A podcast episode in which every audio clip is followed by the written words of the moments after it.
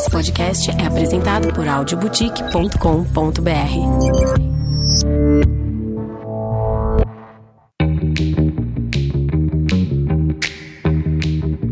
Alô, alô, começando mais um episódio do lado B de Brandão. Aqui quem vos fala sou eu, Vanessa Brandão, e eu tenho a missão de sempre trazer à tona o lado B de pessoas, um lado super interessante que geralmente ninguém conhece. Hoje eu tô aqui com uma pessoa que eu conheço há muito tempo, vi o talento dele desabrochar praticamente, olha só. Ele é arquiteto premiado, projeta cada coisa maravilhosa daquelas que dá vontade de mudar de casa a cada post que ele faz no Instagram. Ele decidiu, inclusive, a sua profissão, o seu lado A, por causa desse talento que ele tem para desenhar. É uma mente super criativa por trás de uma personalidade que engana, parece sério, mas tem uma sensibilidade enorme para colocar no papel os sonhos dos clientes através da sua profissão de arquiteto. E ainda sobra tempo para criar histórias em quadrinhos, gente. Ele é meu amigo de infância, Antônio Coutro. Boa noite, Ivan. É, queria te agradecer pelas palavras. É, já me começou me derrubando no início, assim. Imagina, obrigada a você obrigado. por estar aqui, por né, vir aqui contar a sua história, que é muito bacana, que eu já sei e que a gente vai contar hoje aqui para quem quiser ouvir. Legal. Já descobri que não é só minha mãe que ouve meu podcast, então a galera que tiver interesse aqui na sua história pode se inspirar bastante em também começar a colocar os sonhos no papel. Legal. Tuco, gente, esse é o apelido dele. Não vou conseguir chamar ele de Antônio, né? Desde pequenininho a gente se chama, ch- chama ele assim. Eu me lembro que você desenhava bem, mas, cara, de verdade eu não lembro que era tão bem assim. Me lembro que você rabiscava lá nos cadernos da escola. Mas como é que começou essa história de, poxa, gostar de desenhar? Putz, eu, eu não me lembro, até perguntei pra minha mãe sobre isso quando você me convidou pra vir aqui. e ela falou que eu comecei a desenhar com dois anos e meio pra três. Dois anos e meio, cara. E ela falou que adorava, assim, que, que eu adorava, que eu ficava tarde desenhando. É mesmo. E era uma das brincadeiras favoritas. Mas assim. você consi- com dois anos e meio você já conseguia desenhar alguma coisa? Porque Ah, meu filho tem quatro e, pô, não sai assim. Eu desenho. imagino que não, né? O Tom, meu filho, tá com dois anos e meio. E a baleia, a lua e a teia do Homem-Aranha, que são as três coisas que ele faz, são sempre a mesma coisa, né? Mas. Mas ele acha que desenha e isso é maravilhoso. É, ele, ele enxerga a diferença. Ele sabe, se você apontar os três desenhos dele que parecem iguais pra gente, ele sabe qual que é o da baleia, qual que é o da, da lua, enfim. Exatamente. E você nunca fez um curso de desenho? Como é que. Não, eu fui fazer o primeiro curso ligado, não vou nem dizer que a desenho, mas a quadrinhos, em 2000, no final de 2014, quando eu assinei meu primeiro contrato com a editora canadense, que eu assinei o contrato e no dia seguinte eu entrei em pânico, assim, porque eu falei, meu, eu nunca fiz isso Uhum.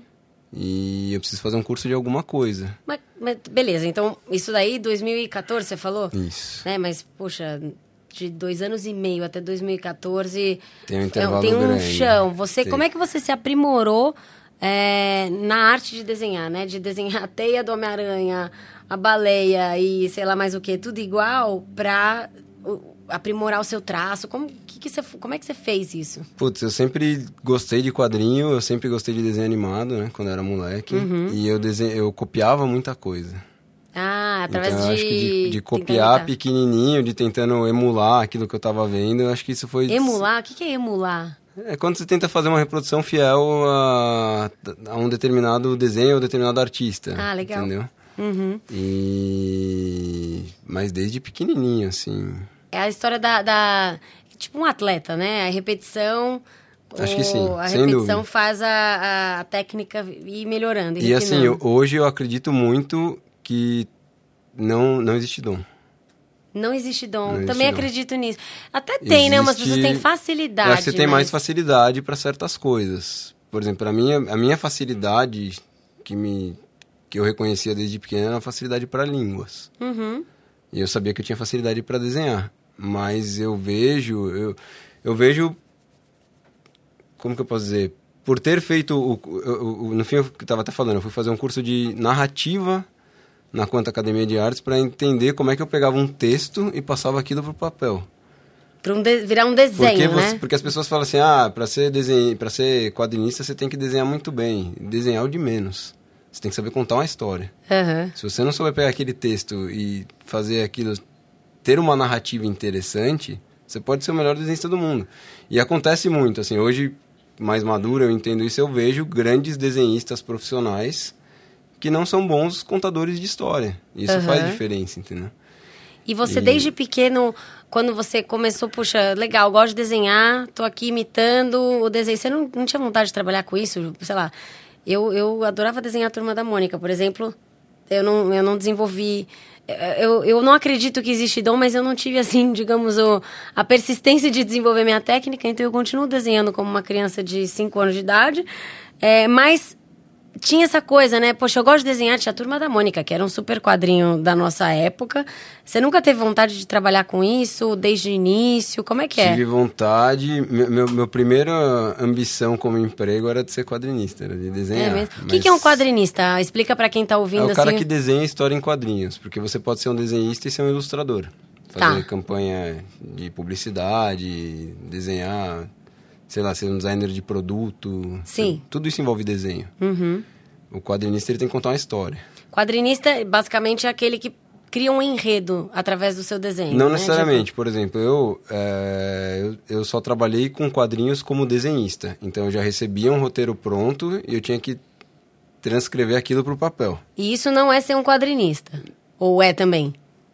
É, mas assim, eu, eu consigo me reconhecer como um quadrinista mais esse ano porque eu comecei a fazer o meu quadrinho autoral. E aí Entendi. eu tô entendendo mais a fundo as dificuldades de se fazer um roteiro, de se pensar numa história. É muito difícil escrever. Tá, Escrever legal. é Você fala, muito esse difícil. cara aqui agora vai morrer, mas como é que ele vai morrer no quadrinho? Que cenário? Qual que é o negócio? Então, como é que. depende muito do seu roteirista. Eu já Entendi. recebi roteiros super detalhados que o cara começa. Que como você recebe um roteiro? Por exemplo, você pode receber o roteiro esboçado. Meu primeiro trabalho foi um roteiro esboçado. Que é? Já vinha mais ou Tecla menos. SAP aqui pra audiência. Já vinha um esboço da página, então eu já sabia quantos Ah. quadros iam ter, qual era a ação que estava acontecendo em cada quadro. Ele já É vinha um- meio rabiscado, olha, mais ou menos assim a cena que eu imagino. Bem ou mal, pode vir com um homem de palitinho, mas já vem rabiscado. Então Entendi. o cara já mostra que a câmera está mostrando de cima, que tem uma cidade ao fundo. E tem o roteiro que você recebe isso por escrito no Word, Uhum. então começa. é, página 1, seis quadros. Quadro número 1, câmera aberta mostrando a cidade à noite. Quadro 2, 1 no primeiro é personagem. um roteiro de um filme. Como se fosse o roteiro de um filme. Uhum. O, o desenhista, eu, eu- o desenhista, eu acho que ele, se a gente fosse fazer esse paralelo, ele é como se fosse um diretor. Entendi. Ele recebe o roteiro e cabe a ele contar a história daquele roteiro da melhor forma possível. Tipo, era uma vez um homem que foi lá e subiu numa montanha e conseguiu, sei lá, se e aí superar. tem N formas de você mostrar o cara subindo a montanha. Você pode fazer o desenho que uma criança faria de imediato, que é desenhar o plano todo aberto, a montanha e o cara subindo, como se fosse Uhum. uma elevação tudo de ladinho. E você pode ser, se você tiver um, um desenho, o controle do desenho, da cena, você pode começar de cara com uma imagem do topo da montanha, câmera de cima para baixo, mostrando a mão do cara em primeiro plano. Sim. As duas imagens mostram a mesma coisa. Uhum. Mas uma você dramatiza melhor a história e valoriza Exato, o. você valoriza o enredo. uma cena, uma ação. Então, assim, eu- o, o, o bom contador de histórias, ele vai trazer esses essas emoções Uhum. pro leitor de uma maneira diferente que o cara que simplesmente é um bom desenhista, mas não é um bom contador de histórias, às vezes não vai conseguir, entendeu? Entendi. E, esse é o desafio, eu acho, do, do quadrinista. E você, uma coisa que eu acho que é inter- muito interessante na história que você me contou é que é, isso era um sonho de criança que meio que acabaram com esse seu sonho, né? Tem uma história da, do fax, de quando você É. é, foi a primeira vez pedir um emprego. Conta essa história, que é muito totalmente boa. errada. Na verdade, assim, ninguém destruiu. Eu fiz a coisa totalmente errada. e quando me falaram o jeito certo, eu falei, ah, eu não, não conheço ninguém do meio e eu. Vamos mudar de plano. Foi basicamente isso. Mas eu juntei um monte de desenho que eu tinha. Consegui o telefone da Image Comics nos Estados Unidos, era uma editora que tinha surgido nos anos 90, que na verdade, que, só fazendo um, contextualizando rapidinho. Basicamente você tem a DC e a Marvel, que os direitos de propriedades dos personagens, todos pertencem às duas editoras. Eles contratam o roteirista, o quadrinista, o colorista, o letreirista e pagam por página para esses caras.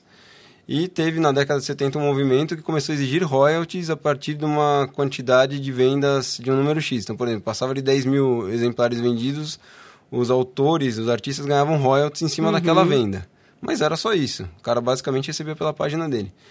Na década de 90 surgiu a Image Comics, formadas por os principais artistas da Marvel e da DC se rebelaram. Foram todos no mesmo dia na Marvel e na DC e falaram: estamos saindo, vamos abrir a nossa editora. Uhum. E tudo era deles. Uau. Então o cara que desenhava Rebelião a história total. tal, ele div- dividia todo o lucro de venda com o roteirista e com o colorista. E, meu, esses caras saíram, começaram a ganhar muito mais dinheiro. Aham. E não, assim, eu nunca pensei em dinheiro, não por causa disso, mas estava vendo o, resultado, que a Image era uma super editora, não sei o que, não sei o que, conseguiu o telefone, o... Você falou, quero trabalhar ali. Quero trabalhar com Quantos isso. quero anos você tinha? ali. 14. 14. Já tá. falava inglês, que é a história da facilidade com língua. Falei, ah, vou ligar, pedir um sinal de fax. E comecei a mandar um Sinal de desenho fax. atrás do outro. Sinal de fax, gente. E mandei, primeira ligação, mandei uns cinco ou seis desenhos, aí caiu o sinal, eu falei, bom, vou ligar de novo. Eu liguei de novo, pedi o sinal de novo, eu mandava um, dois, aí caía, eu ligava de novo. Aí eu liguei uma hora e falei, caramba, eu tô tentando mandar os fax, mas tá caindo. A mulher falou, não tá caindo, a gente tá desligando. O que, que você quer com A isso? eu falei, eu gostaria de apresentar meu trabalho para pedir um emprego. Ela falou, mas não é assim. Você tem que ter um agente, o agente tem que te indicar pro editor, o editor tem que te solicitar um teste. Aí Eu fui Moleque. ouvindo tudo aquilo, eu falei, meu, tá muito distante tudo isso de acontecer e, meu, agradeci. Acabou a, a desgraçada desculpa, da mulher falei, do outro deixa eu lado. arranjar um emprego de Falou assim, simplesmente coisa. ela acabou com o sonho de um garoto de 14 anos que desenhava muito bem. Mas e ela... não tava pronto. Nem Não, mas tudo bem, mas pô, né? Não sabia. Mas Tadinho. ela- eu mas fiquei assim, pensando, mas se fosse não meu fez- filho ia ficar muito triste. Mas foi, a minha, foi a minha interpretação da conversa. Ela não fez nada de errado. Ela Não? me falou exatamente como eu tinha que fazer. E aí você que já talvez E aí tivesse eu falei, inseguro nossa, também, eu não né? conheço ninguém desse meio, que era uma coisa besta. Se eu tivesse feito um curso de desenho, fatalmente eu conheceria pessoas do meio. Uhum. Porque os professores de quadrinhos, de desenho, são profissionais da área. Não, mas olha como são as Só coisas, que como né? eu nunca fiz curso de nada, eu não conhecia ninguém relacionado. Não, e a gente, muitas vezes, as, as pessoas, elas vão, né, ao longo da nossa trajetória, falando algumas coisas que, às vezes, a gente, na nossa própria insegurança, do tipo, poxa, eu, eu gosto disso aqui, mas eu não sei se eu sou tão bom. E aí alguém foi lá e te deu uma patada, né? Porque você estava praticamente acabando com as folhas de fax do... do, do- como chama? Ima, ima, Image Comics. Image Comics, é, dando um preju pro fax da companhia.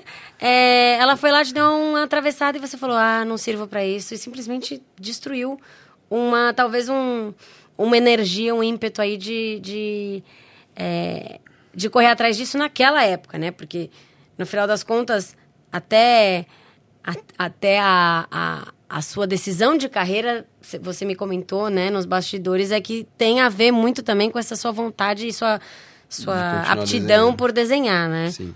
No final das contas, é, a gente. Você decidiu ser arquiteto, não foi, obviamente, com 14 anos, mas como é que foi dali pra. Você desencanou, botou os desenhos na gaveta a partir dali e Não, eu esqueceu. continu- eu continuei desenhando, eu só. Na verdade, não, não foi. Eu acho que não foi nenhuma coisa pensada. Não sendo pensada, não foi traumático. Uhum. Eu ouvi como precisava fazer, falei, nossa, não conheço ninguém desse Preguiça. meio. Uma hora que eu conhecer, eu retomo essa conversa. Entendi. Isso passou, três anos se passaram, chegou o terceiro colegial, tem que escolher uma carreira. Primeiro semestre, aquela expectativa da família. Minha família é toda ligada ao direito, né?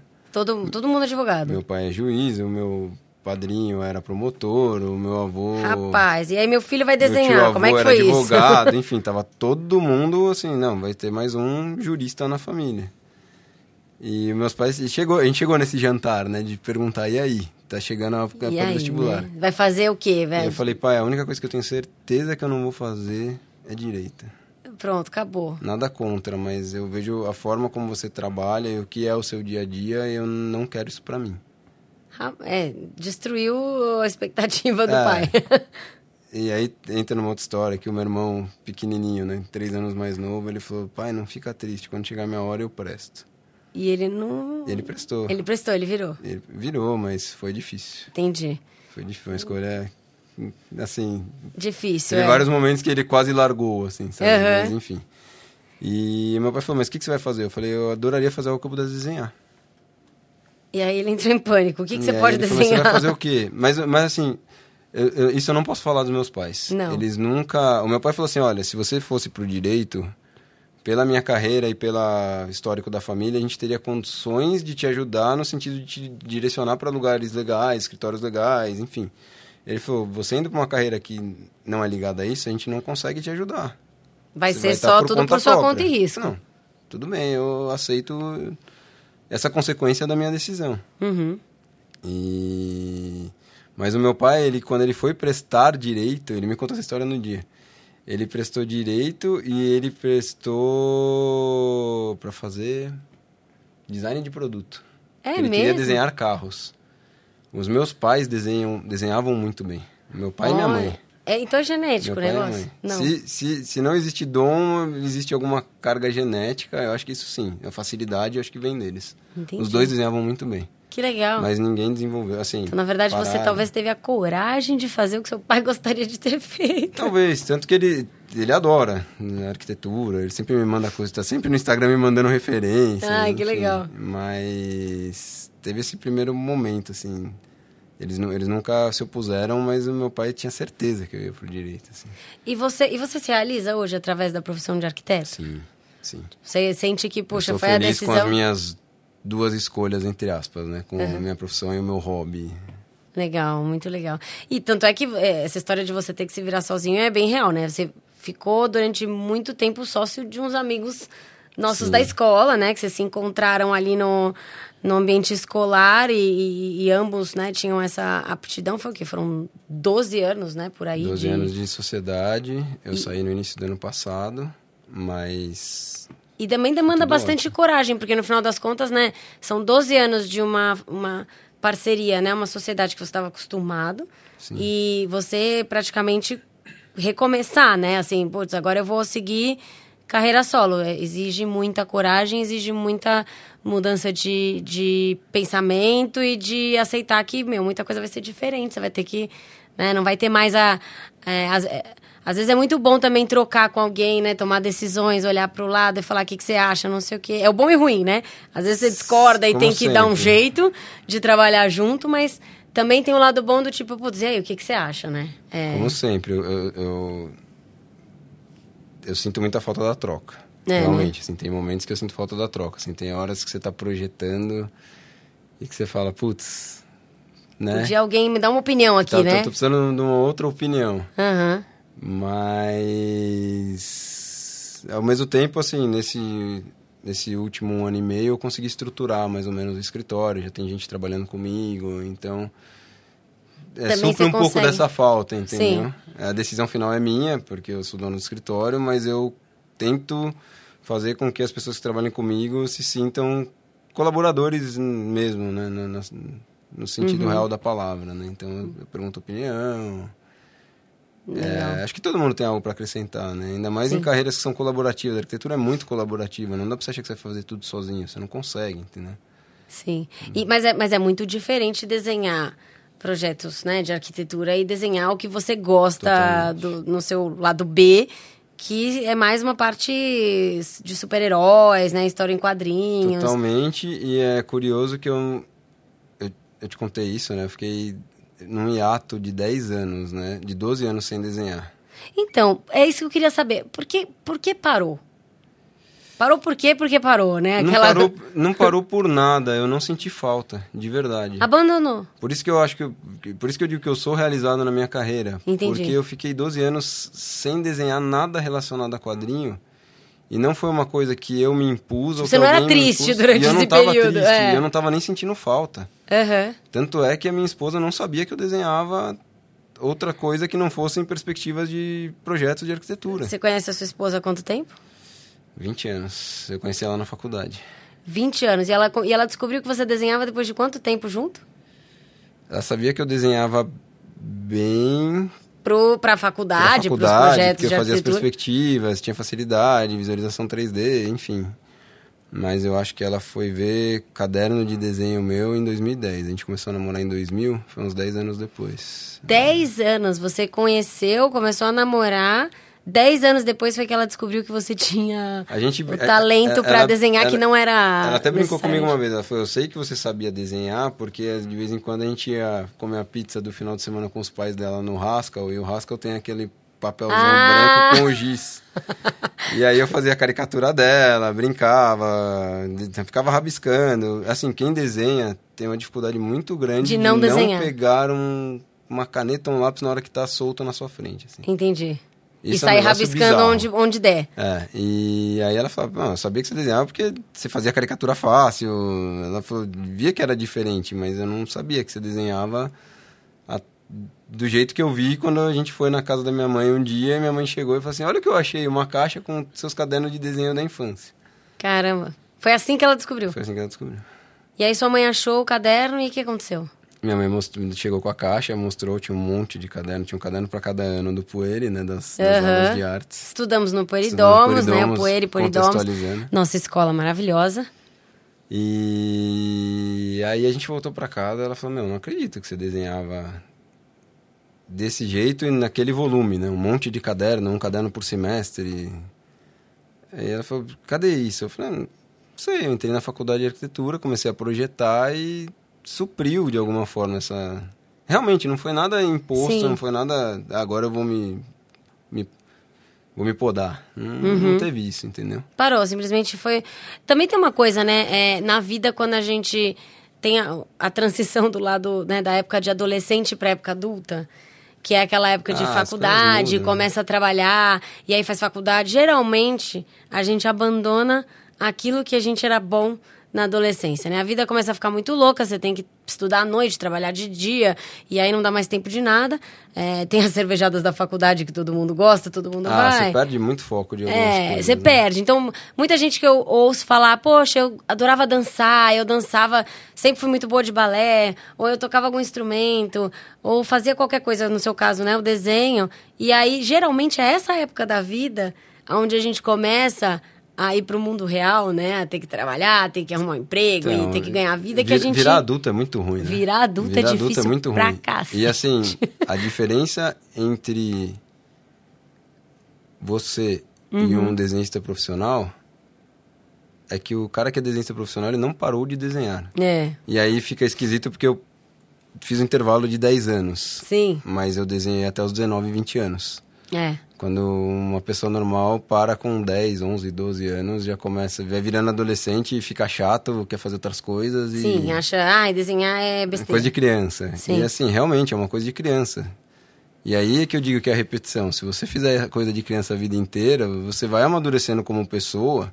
E é muito louco isso. Eu, Mas eu acho que isso, é isso, isso tem a ver muito com. Acho que tudo que é relacionado a alguma aptidão ou algum lado que envolve o lado físico, né? Assim, nossa. Então, ser. desenhar tem, um, né, tem uma, uma questão de você ter uma habilidade manual e tal.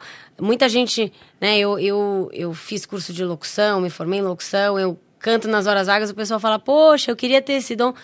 Eu brinco também, não é dom. É Quanto de músculo, trabalho você colocou em é cima treino, disso, é você, tipo, é, é- é fisiologia, né? Então, assim, você, você acaba lidando com, com a repetição, com o exercício, com. É que é uma, que nem um atleta mesmo, né? O cara, para chegar lá onde ele chega, é muito treino, é muito exercício. Eu não cheguei a lugar nenhum com o meu lado B, porque eu não tenho tempo de fazer o, isso, né? De treinar, de. Pô, você vê cantores, gente que atinge notas altíssimas. É a pessoa lá no dia a dia, fazendo exercício, treinando músculo, até uma hora vai, é né? a gente A- vê só o show no sábado, né? É, A gente não exato. vê de segunda a domingo o que, que acontece. É, né? a gente vê, pô, você desenhando, acha que, sei lá, baixou um santo aí, nossa, como é que você desenha bem assim? E como é que você saiu da, do desenho de palitinho pro desenho hoje que você, né, teve lá a sua mesa na CCXP expondo seu trabalho e acha que é assim, né, que baixa um santo na hora que você pega o lápis e, e, e a coisa acontece. Então, acho que teve um lado muito legal que você trouxe que que é de que foi né da sua esposa pode falar o nome fala o nome dela aqui. Mariana. Mariana, Mari. pode mandar beijo, aproveita. Beijo, Mar. Beijo pro Tom, meu filho também. É, Aproveita. ó. Mariana, que foi a pessoa que destravou o talento nessa segunda fase, né, da sua vida. Tem uma coisa muito legal de observar as pessoas ao redor. A gente. é, eu vi um vídeo, né, uma vez muito bonitinha de, de um. Era um desenho, uma animação, onde o pai tinha um filho que voava e ele ia botando, ficava com medo do filho voar e, e chamar muita atenção, e ele ia botando pedras na mochila do filho para o filho ser uma criança mais normal, né?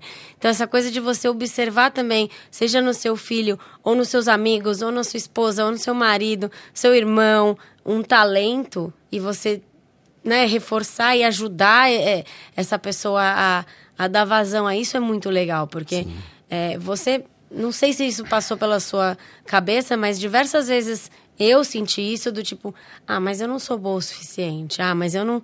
é, Mas o que eu faço não é assim tão legal. É, tem gente que faz muito melhor que eu, então por isso eu não vou fazer. Né? Fica com uma certa vergonha ou é, acha que é besteira. E acho que isso foi muito legal nela do, de incentivar, né? De falar, não. Como é que ela te incentivou? Não, a Conta gente como é que voltou- foi que ela A fez gente isso. voltou pra casa naquele dia, ela falou, nossa, não fazia ideia que era nesse nível. Não é nem nível, nível de qualidade, nível de quantidade, do quanto que eu desenhava. Ela falou. Não, de qualidade assim. Me- Não vem ser humilde, não, que desenha bem pra Não, caramba. não, eu estou falando do que ela viu de adolescente. Ela Sim. era mais assim, como que uma pessoa que desenhava naquele volume, Uhum. de repente não desenha mais?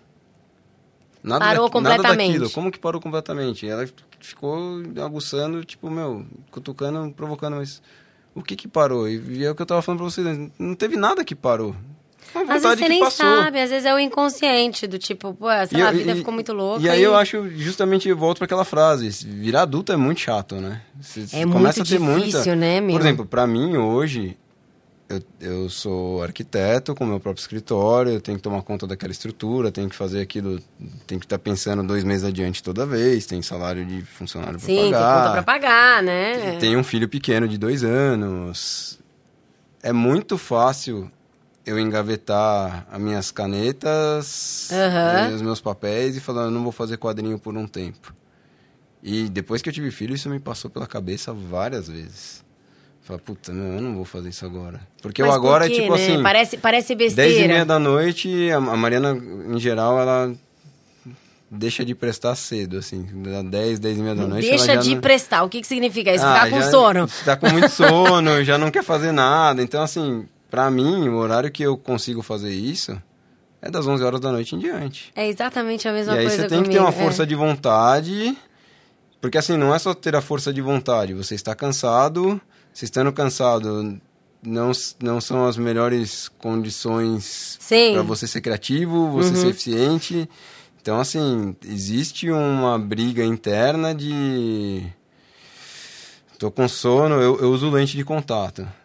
Quando eu começo a achar que eu tô com muito sono, eu, eu tento fingir que não é isso. Então a primeira coisa que eu faço é tirar a lente e colocar o óculos. Aham. Sabe, eu vou tentando enganar. Faço 300ml de café e vou tomar uma Ai. canecona de café e sento na mesa para tentar fazer, entendeu? Porque realmente, é, no, no dia a dia, sendo um lado B, é muito fácil engavetar qualquer coisa. É muito fácil. É aula de dança, é academia, é, o quadrinho, é. Eu resolvi, depois de véia, é, aprender piano, né? Meu filho faz aula de bateria, tem quatro anos. E eu ficava lá uma hora, esperando ele na aula de bateria, que ele é alucinado por bateria. E eu ficava lá esperando no celular, né? Mexendo, navegando na internet, fazendo nada de útil. E eu sempre tive vontade de aprender piano na minha vida e, e achei, achava que era uma coisa impossível de aprender.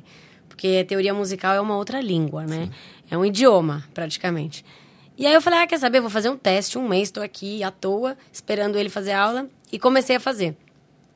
Peguei um teclado do meu pai, meu pai me deu, porque era dele, estava lá engavetado também. Meu pai tocava assim, meu pai é autodidata de música, né? Tocava violão, tocava, toca violão, tocava teclado de ouvido, assim, sem, sem ter feito aula e tal. E também hoje, por exemplo, não toca mais. Então eu tava lá engavetado, ele falou: "Ah, te, te dou para você ir treinando". E é isso, do tipo, eu comecei, eu falei, nossa, isso é muito difícil. É, e aí eu, eu peguei e, e fui, fui, né, o meu filho dormindo, eu comecei a dedilhar ali, parecia uma retardada tocando, né, os dedos não respondem, você fala, meu Deus do céu, é, você se sente meio que uma criança mesmo, quando você resolve aprender um negócio novo. Tenho 38 anos, né? Que foi quando eu 30 e- comecei com 37 a, a, a fazer aula de piano. Mas em um mês, eu estava conseguindo entender já a teoria. Eu já conseguia fazer uma, umas coisinhas aqui, outra ali, de novo, igual uma retardada, mas Não, enfim. mas, mas é questão de maturidade, é muito louco. Mas exi- exige dedicação e Sim. treino, não adianta. E até a história da, da- do canto, da aula de música, acho que foi a única coisa que eu não desisti ao longo da vida, que eu persisto, mesmo chegando atrasada, pegando trânsito. Puta, tem semana que eu não consigo ir. É muito fácil eu desistir. Tipo, academia é uma coisa que eu desisto. E tem dia que Super você não tá fácil. afim. Tem dia que você não tá afim. É, não tá afim. Então é uma questão do ter também um lado B. Eu sempre falo para as pessoas é vai, faz, porque a rotina vai te engolir. E, e daí vai passar 10 anos e você vai falar, poxa, eu queria ter feito aquele curso de desenho, eu queria ter feito o curso de culinária, eu queria ter aprendido a cantar, eu queria ter, sei lá, perdido 10 quilos. E quando você vai ver, você olha para trás, o tempo passou, a rotina te engole. Cada vez mais a gente pensa, né? Poxa, o ano tá voando. Sim. E, e é isso, precisa racionalizar e falar, não, eu vou fazer, eu vou me dedicar, nem que seja, sei lá, 15 minutos por dia. Você vai fazer uma orelha no seu desenho, é, se mas permitir enfim. um pouco também. é, acho que é isso. Porque, principalmente se for uma coisa que vai te dar prazer, sabe? né? Eu acho isso muito importante. Nessa sua, digamos, retomada, vai, que a Mari te trouxe de volta essa, essa, essa história, como é que foi? O que, que você desenhou primeiro? Como é que foi essa, essa volta aí? Então, acho legal é, explicar o que, que foi o. como que ela trouxe de volta, Ah, né? Senão fica boa. parecendo só que ficou no ouvido falando, vai desenhar, vai desenhar. E não foi, foi uma coisa. Ela foi super sutil, assim. Ela começou. Ah, uma data qualquer, aniversário, ou, sei lá, dia dos namorados, me deu um caderno Moleskine sem pauta. Então era só as folhas em Sem branco. pauta é sem linha, né? Isso. Pros, pros leigos. Aí, na data seguinte, ela me deu uma caneta técnica ou um pincel diferente. Aham. E foi dando coisa, foi dando coisa. E, aquilo você começou- guardando. E eu guardando e ao mesmo tempo eu ficando incomodado. Falando, caramba, ela tá me dando coisa, eu não tô usando. É chato, né? Parece Uhum. que você não tá se importando, não sei o quê. E aí o ápice foi que ela me deu uma um, um estojo de marcador, canetinha, né? Uhum. Vulgo, canetinha. Só que são as canetinhas, é o marcador da Copic, que é uma marca japonesa que é tipo o melhor marcador do mercado, é caro, é importado, ele tem um lado que é o lado chanfrado na ponta da caneta, a outra ponta é a ponta fininha de Ai, me canetinha. explica, mesmo. juro, eu, eu sou muito... eu não- O que, que é chanfrado? Não, chanfrado é como aquela ponta reta que tem cortada na diagonal. Ah, Você sei. consegue fazer a Tipo linha grossona. Isso, tipo marca-texto. Exatamente. Pra ponta de mim tem que traduzir, tecla SAP aqui. E do outro lado era a ponta como se fosse um pincel, assim. Sei. Então você consegue fazer a linha fina, a linha reta. Uhum. Aí quando ela me deu aquilo, eu falei, caramba, eu preciso começar a desenhar pra... Senão daqui a pouco aquilo vira um problema pra mim. Poxa, eu te dou as coisas e você não Você não tá nem aí, aham. E, cara, eu desenhei, sei lá o que eu desenhei. Alguma coisa com sombra, porque eu sempre adorei... Com quê? Com sombra. Sombra, Eu, aham. ao invés de eu desenhar o rosto, eu começava desenhando a sombra, fazia a mancha e aquilo ia surgindo uma coisa, enfim. E desenhei uma página, duas, na terceira eu já tava assim totalmente envolvido naquilo de Baixou precisar desenhar toda noite, ter um horário todo dia, ou na hora do almoço eu almoçava rápido e pegava o resto daquela uma horinha e ficava desenhando, sabe? Voltou assim, voltou. Voltou, tipo... E o que, que você sentiu nesse momento? Quando voltou, assim, você falou, nossa, sou bom nisso aqui, esqueci, não sei. O que que... É inevitável você não comparar, né? E- Comparar como, assim, com comparar com os cadernos que a minha mãe tinha achado, por exemplo. E o que me chamou a atenção é como... E aí a questão da maturidade, né? A gente amadurece como pessoa e eu tinha amadurecido como artista 10 anos sem desenhar. Foi um negócio muito? É louco. tipo andar de eu bicicleta, estava você não melhor esquece? desenhando 10 anos depois do que quando eu tinha parado. Mas Eu é que nem andar é. bicicleta? Não... Sim. Você dá aquela enferrujada, né? Aham. Você, primeira vez que você pega a caneta, você fala, caramba, isso aqui tá... E assim, eu olho hoje os meus desenhos de 2012, são horrorosos. Ah, tenho É, certeza que não são. Mas, não, comparativamente, assim. Aham. Mas foi a primeira... Horroroso é o meu. Deixa eu desenhar aqui num papel aqui pra você ver. Eu só consigo desenhar o Pocoyo. É o máximo que eu consigo. Já é, já é um hit. Mas fica meio deformado. Mas é difícil, a gente acha que é mais fácil o cartoon e não é. Tudo tem estrutura, tudo é... tá bom, você tá querendo me fazer sentir melhor, Não, mas... verdade, verdade. Porque é difícil, Eu vou porque, por postar exemplo, um o meu desenho desenho é realista. O meu desenho é realista. Eu faço uma pessoa com as Sim. proporções de uma pessoa. Eu não, eu não faço o Mickey. Cabeçudo, um E se eu for boneco. desenhar o Mickey agora de memória, vai sair bizarro também. Tenho certeza que vai sair bizarro. Mas aí aquele Mickey do algodão doce na praia. Sim, exato. Então. E aí que eu falo que não é dom. É desenho, depende muito de observação. Tudo, cara. As pessoas, às vezes, elas se, se limitam a arriscar ou a se jogar porque elas acham que é dom. E eu acho que tudo é treino, tudo é aprendizado, tudo é você buscar se informar, se aprimorar. É técnica, no final das contas, né? Claro que talvez você tenha mais facilidade do que a outra pessoa, mas assim, tanta gente, tanta história bacana a gente ouve de pessoas que, pela persistência e por realmente querer aprender a fazer determinada coisa, vai lá e consegue, né? Eu tenho certeza, por exemplo, que se eu realmente persistisse, eu ia conseguir ir pra academia, mas eu não persisto. Eu simplesmente ignoro essa, essa- esse lado e eu fico achando que, ah, eu não consigo e tal. Acho que tudo, tudo na vida, se as pessoas eh, se dedicarem mesmo, elas conseguem. Não tem nada que. que A limitação tá dentro da gente. Tá na cabeça, eu acho. Tá na cabeça, exatamente. Se você treinar muito, se você se dedicar, e ainda mais se é uma coisa que você tem prazer, porque isso que a gente tá falando aqui é sobre o lado B. O lado B nada mais é do que coisas que você gosta de fazer. Então, tam- e daí que você. É, poxa, eu gosto de desenhar, mas e daí que você não desenha igual os caras da Marvel? Começa. Tipo, você vai melhorando. Não precisa ter também a pretensão de vender, de virar um, um quadrinista profissional, mas é tipo, né? Curta a jornada, se divirta, se permita dar uma vazão criativa para sua mente. E né? é, e é muito louco que a hora que você está se divertindo, se aquela coisa for genuína de verdade, Uhum. aquilo vai para um outro lado sem querer. Então, por exemplo, eu voltei a desenhar. Eu não achei que eu fosse Virar alguma virar um coisa com isso. É. Nada disso. Eu não tinha pretensão quando eu voltei a desenhar. Eu voltei a desenhar porque, poxa, eu tava ganhando um monte de ferramenta legal para fazer aquilo e eu não tava usando. Aham.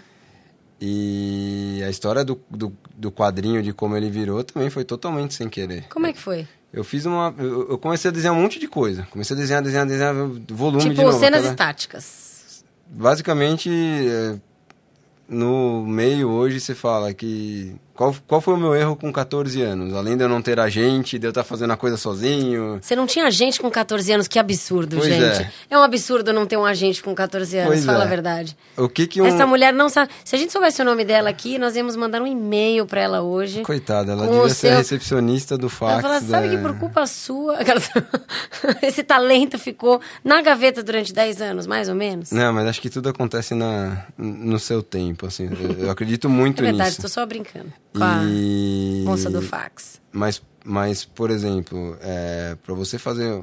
Como você avalia um portfólio de um artista de quadrinhos? Pra você ver se esse cara... Esse cara tem que produzir páginas. Uhum. Com uma sequência de painéis, contando, mostrando a narrativa. De novo, é a narrativa que conta, não Uhum. é o quão bem você desenha. Você pode desenhar, tem gente até que tem traço parecido, semelhante a um desenho infantil, né? pintores, Você tem grandes pintores, ilustradores, expressionistas que não contam histórias nenhuma. O cara desenha uma cena estática que é espetacular. E aquilo Uhum. não conta nada, que às vezes é uma pessoa parada olhando para uma paisagem. Ou às vezes um quadrinista que o traço dele. É, você falou que o seu é, é realista? é, Sim, não é mais mas realista, né? Às vezes tem gente que pode desenhar como uma criança, mas tem uma puta. É, tem um, um- um- Como fala? Uma aptidão pro enredo, Sim, né? tem, na- tem, tem, tem contadores de história excepcionais. Tem muito na meme. narrativa. e Meme, que- né? meme. Que- que o cara você que faz o- meme é um contador de história. É, você vê que o traço e é. às vezes o desenho é horroroso. É. E tem tanta gente criativa nesse país. Mas aí você entra numa parte subjetiva do- de assim, o que, que é um desenho bom? E a questão da arte. Aham. O que, que diferencia um artista bom e um artista ruim? Como que você julga? Porque, por exemplo, eu posso desenhar um gato totalmente realista aqui, e eu posso pedir para o seu filho desenhar um gato, ele vai fazer um círculo, vai fazer as duas orelhinhas triangulares, vai colocar o bigodinho, e você percebe, tanto no desenho dele quanto no meu, que são dois gatos. Uhum. A mensagem que era desenhe um gato, a missão, os dois cumpriram. Sim. E aí o que, que é bom e o que, que é ruim? É totalmente subjetivo. Às vezes você pode gostar mais do traço do seu filho e menos É, do realista. Vira Ou um quadro, vira um, às vezes, sei lá, um objeto de decoração, uma coisa que aparentemente. É, tem, é, tem muitos desenhos abstratos, né? Que, que tem as pessoas que, que gostam de zoar, né? A a arte abstrata falam, ah, parece desenho de criança. Não, mas o cara ele tava. Ele tá passando um recado de alguma forma, Sim. mas é um traço que, que é, como o próprio nome já diz, abstrato, né? Então. E você entende do mesmo jeito. Então, muito louco isso. É muito louco. Quando me perguntam assim, ah, você acha que aquele tal desenhista bom ou ruim? Eu não consigo falar se a pessoa é boa ou ruim. Eu consigo me identificar com estilos de certos artistas e não me identificar com estilos de outros. É tipo uma questão de E gosto. tem caras né? que tem estilo que não é o estilo. Poxa, vamos usar o exemplo. O, o que é a Marvel no Brasil? É o Maurício de Souza. Uhum. É um estilo que eu não desenho. Mas não tem como você não reverenciar aquilo, entendeu? Sim. Parece, inclusive, fácil, né? Eu não, eu, eu, E não é, Eu não adorava imitar o Cebolinha, mas eu, com a minha super técnica mirim, é, comece- quando eu começava a tentar, eu falava, gente, parece super fácil, porque é um traço redondo aqui, outro ali. Né? Você vê, não é muito complexo, aparentemente. Mas não é fácil de copiar. Não é fácil de... Até de você falar, pô, como é que esse personagem vira a cabeça, né? Tipo, e, e é... a, questão de mudança de expressão é, muito difícil. Você, você consegue. De novo, acabei de falar que não é falar de artista bom artista ruim. Você consegue perceber o artista que domina o ofício Uhum. a hora que ele desenha aquele mesmo personagem em situações totalmente distintas e você reconhece que é aquele personagem. Sim, independente do traço, do Independente, estilo. independente é. do estilo, exatamente. Você, você, você percebe que é o Cebolinha triste, que é o Cebolinha chorando, que é o Cebolinha rindo, que é o Cebolinha gritando, que é o Cebolinha assustado. É muito legal. E são expressões totalmente diferentes. É, é, é bem- é- isso é bem interessante, porque, inclusive, né, às vezes o olho né, tem um fundo branco quando está aberto, mas, a, a- sei lá, ele, ele começa a rir, aí o fundo some, mas você já percebe uma mudança de Sim. expressão. É bem interessante. Mas você, voltando à sua história, é, você retomou, você começou a desenhar, você começou a perceber que né, a história voltou à tona para você com toda a força. Como é que dali você você sentiu, beleza, eu tô aqui desenhando, mas não era só o suficiente você desenhar para você, né? Você me contou uma história sobre um site é, onde você começou a postar seus trabalhos, é alguma comunidade de desenhista? Como é que, que- como é que é isso? Na verdade, eu tinha uma. Isso é engraçado. Eu tinha uma conta no DeviantArt, que é como se fosse uma rede social de artistas. Você vai e publica o seu trabalho. Deviant Arts. DeviantArt. E pode ser qualquer coisa. Então, tem fotógrafos, Artes em geral. artes em geral. Tem pintores, tem ilustradores, enfim. Artes visuais, né? Tem que ser. Artes visuais. E eu tinha um- feito uma conta no DeviantArt na faculdade, no momento que eu não desenhava. Mas Olha eu fiz só. uma conta no DeviantArt. Falei, ah, vou fazer uma, vou abrir uma conta pra mim. Essa tipo conta, Pinterest, meu, eu essa conta ficou tão parada que no dia que eu falei, putz, agora tenho uns desenhos que eu podia colocar no DeviantArt, eu não lembrava minha senha. Então eu tive que entrar e solicitar o envio de uma senha nova, enfim. Aham. E aí eu fiz, mas eu falei, eu vou postar porque eu não queria, sei lá, ficar procurando em caderno o que eu tinha feito, sabe? Eu ter tipo, é de- como se fosse um álbum. Eu queria abrir meu computador e achar como se fosse um álbum mais organizado, que eu não Sim. precisasse ficar limpando ou tirando uma estante, enfim.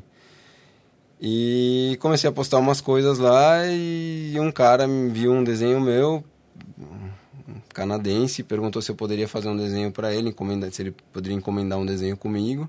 Olha só. E aí eu falei que sim, perguntei o que que era, ele falou, não, eu sou roteirista de quadrinhos, eu tenho um universo todo que eu criei, mas eu queria fazer um personagem meu com um personagem da Marvel na mesma cena, um brigando contra o outro, você consegue fazer? Era um desenho, tipo, é, Era Um desenho, cena de não era um briga- quadrinho. Não era um quadrinho, era uma cena solta, era uma pin-up, né, que eles chamam, uma cena solta, uma ilustração solta. Pinap é uma cena solta, Como quando é uma uma cena é, isolada. quando é uma cena Uma isolada. foto. Exato. Tá.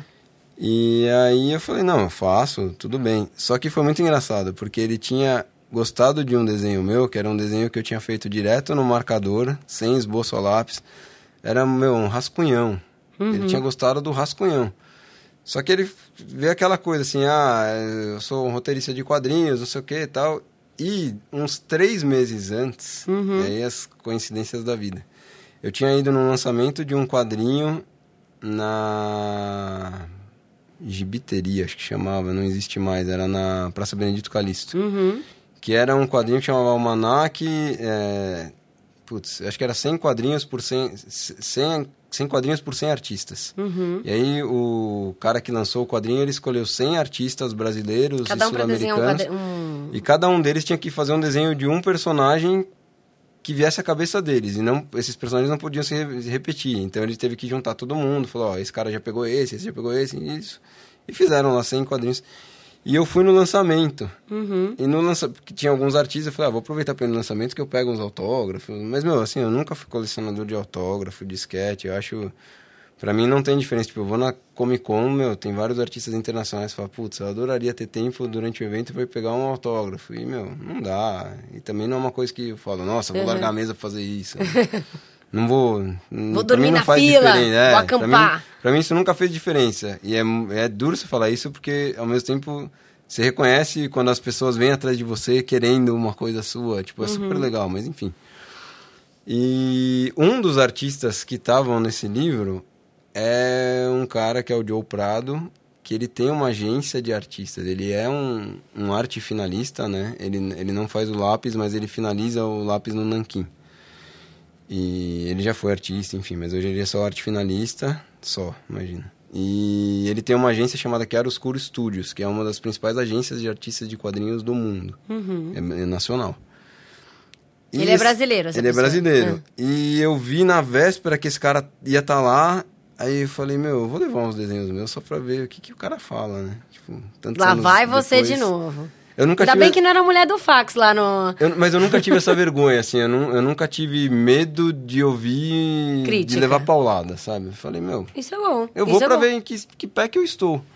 Mas isso é legal, porque às vezes a gente fica com vergonha e a gente deixa de ouvir também, às vezes, uma- um comentário, alguma coisa que é construtivo, que Sim. ajuda, né, a gente a aprimorar o talento que você eu acho tem. que é a grande dificuldade do artista, porque o artista, ele, via de regra, ele é um cara vaidoso, né? Cara, é a grande dificuldade do ser humano, você quer saber? Sim, mas o artista mais, o cara que mexe com estética, com... Mais, é mais ainda, pode que ser. procura excelência, ele pode estar procurando mais ou menos. Tem cara que fala assim, nossa, eu me cobro pra caramba e na hora que você vai ver, esse cara não se cobra tanto. Aham. E tem cara que, meu, tá totalmente formado, reconhecido pela crítica e esse cara não para de se... de estudar e de tentar melhorar, entendeu? Então isso Sim. também é, é relativo. Mas eu falei, acho que vou levar uns desenhos meus e ver o que, que esse cara fala. Porque eu não tinha mais o sonho de fazer quadrinhos, mas se eu pudesse ser um capista, O que, que é um capista? fazer a capa da revista. Capista. Olha isso, É parece, legal, você parece uma, um- tra- você- uma- Ao invés de eu ter que entregar 20 páginas num mês e ser um trabalho que eu sabia que ia me consumir, que eu não poderia mais fazer tendo uma profissão, eu falei, cara, de repente eu tinha que fazer uma página. E aí, de novo, eu totalmente com a mentalidade assim. Capista. É um nome que você pensa, né? Deve ser um, um embromation, né? Capista. Aquele que desenha capas. É o cara que desenha a capa, só que a capa é o que vende a revista, então esse cara é importantíssimo. E Sim. aí eu estava errado de novo, porque como que eu vou ser um capista sem ter sido um quadrinista? É claro, aí foi a porque lição você que vai eu aprendi pegar... na minha avaliação, avaliação entre aspas, de portfólio, porque não foi uma avaliação de portfólio. Você chegou lá com seus desenhos, foi lá eu pro cheguei lá, com, eu cheguei, comprei o livro, fiquei na fila, peguei autógrafo de todo mundo que tava lá, não sei o que e tal. E eu cheguei meio que já no, meio que no fim do evento, sabia que a hora de acabar, eu falei, vou mais no final, porque daí eu não tiro o cara daquilo. Porque se eu chegar no meio, o cara não vai olhar minhas coisas. Sim. Então, eu também não queria atrapalhar. E aí eu mostrei minhas coisas pra ele e tal, ele começou a ver, ele falou assim, cara, eu não consigo avaliar nada aqui, porque assim, o capista é um cara Você que só arrumou gente página... simpática nessa sua trajetória aí, ó. Mas foi sensacional, porque ele foi muito real. Ele falou assim, eu não consigo analisar, porque o capista, via de regra, ele já fez páginas. Aham. Você não trouxe nenhuma página pra mim. Ele falou, eu vejo um monte de coisa legal compositivamente. Eu acho que você faz composições bacanas nas suas pinaps. Mas são pinaps. Pinaps. O mercado não vai te dar capa sem você ser um quadrinista, a não ser que você seja um artista extremamente amadurecido de uma arte, de um meio diferente. Tipo assim, existem capistas que não foram quadrinistas, mas são, os caras são assim artistas plásticos espetaculares. Tipo, o cara faz uma pintura realista e esse cara postava pintura realista do super-homem, sabe? Sim. E aí a DC olhou e falou, caramba, meu, tem um cara que desenha que pinta nesse nível e é uma coisa que a gente não faz no quadrinho, porque não dá É. tempo do cara pintar um quadrinho, entendeu? Não, e às vezes a pessoa. Mas aí é muito específico, né? Talvez ele queira uma capa muito específica. mas Sim, via de regra, sim. o, o quadrinista é um capista, o capista é um quadrinista, sei lá. Eu. E aí, beleza, três meses depois aparece esse convite do cara para fazer um desenho encomendado.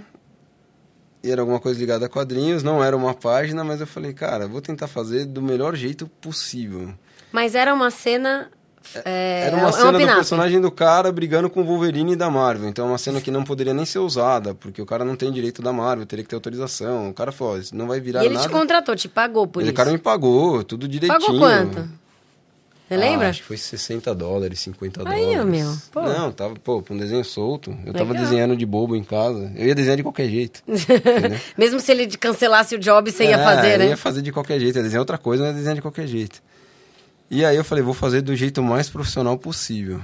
E eu sabia que ele tinha gostado do esboço, porque ele me mandou o esboço que eu tinha feito. Como Ele falou, referência, ó, "Adorei." te escolhi por causa Ele disso. falou, adorei isso aqui, você consegue fazer um negócio nesse estilo? Eu falei, consigo, mas eu ignorei total. Eu falei, não, vou fazer um negócio totalmente finalizado, acabadinho, não sei o quê. E eu mandei pro cara e o cara recebeu e falou, meu, não tava esperando isso. Eu falei, ah, eu sei, você tinha pegado um negócio mais esboçado. Ele falou, não, não, mas isso é um elogio.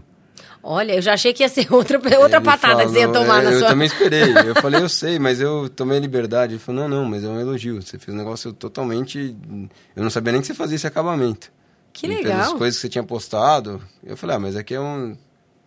Não é um Isso, é- portfólio. tem um era aprendizado aí, ó. Tem um aprendizado legal aí, que você recebeu um, um pedido de uma coisa específica e você foi além, né? Você se dedicou Mas eu mais. assumi um risco, porque se o cara quisesse realmente uma coisa naquele estilo, eu tinha perdido o tempo dele, o meu... Sim, mas eu tipo, acho eu ia que. refazer, óbvio. Se o cara falasse, ó, não era isso que eu queria, eu ia refazer. Mas eu acho que isso é legal, do tipo, você investiu, tem, você falou, pô, eu tenho aqui uma oportunidade de mostrar o, quanto eu sei, é, o qual é o meu talento, e, e assumir risco também é legal, né? Porque é, parte da- do lado B, ou quando a gente se dedica pro lado B, é a gente também assumir risco, se mostrar vulnerável. Quantas vezes você foi lá com o seu trabalhinho humilde lá, falar pra alguém que era profissa do Totalmente negócio. errado. É, tomou 10 burdoadas aí ao longo da vida, mas é, é, é, a humildade também, não importa que estágio, você é arquiteto, renomado, premiado, você chega lá, né, quase que um estagiário no mundo dos quadrinhos e falar, "Ó, escuta, avalia aqui meu trabalho, o cara vai te lá dar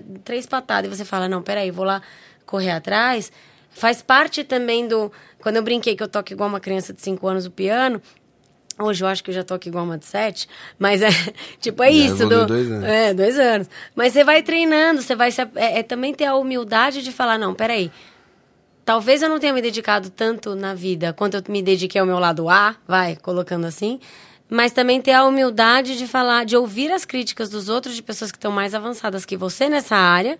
é, e não importa o nível que você chegou na sua profissão ou no seu trabalho, é, e falar, aqui eu vou eh, colocar esse desafio. E é, é tão legal que. Não sei se você sentiu isso, mas Pra mim dá uns bugs no cérebro quando eu tô tocando piano que eu acho a coisa mais interessante do mundo. Tipo, o dedo não responde.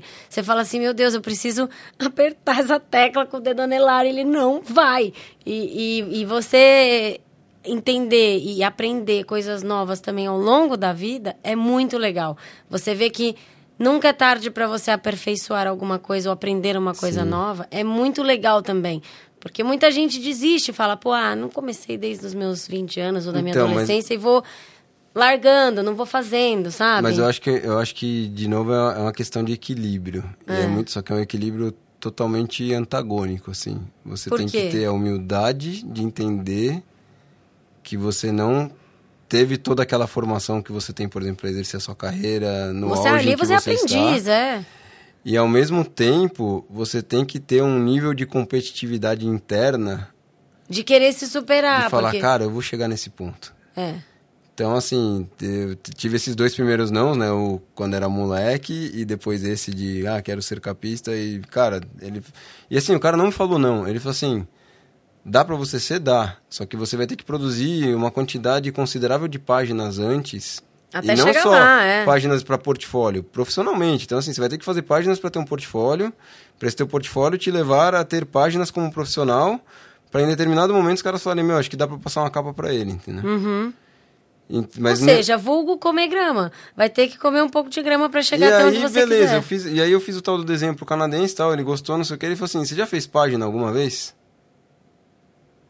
Aí eu falei, putz, olha as coisas se alinhando, né? Tipo, O universo conspira, gente. Quando a gente se abre pra alguma coisa, é muito louco. Eu tô aqui hoje gravando, já falei isso em outros episódios, porque por causa de um stories que eu fiz da primeira vez que eu resolvi escrever um roteiro do podcast, que era uma vontade que eu já vinha embarrigando há quase um ano. Postei um stories, o Lourenço, da Audio Boutique, que é onde a gente está aqui hoje, viu o stories e falou: pô, você está escrevendo um podcast? Eu tenho um estúdio, eu quero né, entrar nesse mercado. Você tem o conteúdo, mas não tem o estúdio, você não quer vir gravar aqui. E as coisas é, é impressionante como as pessoas se conectam, as coisas acontecem e flui. Eu fiquei quase um ano esse ano sem gravar.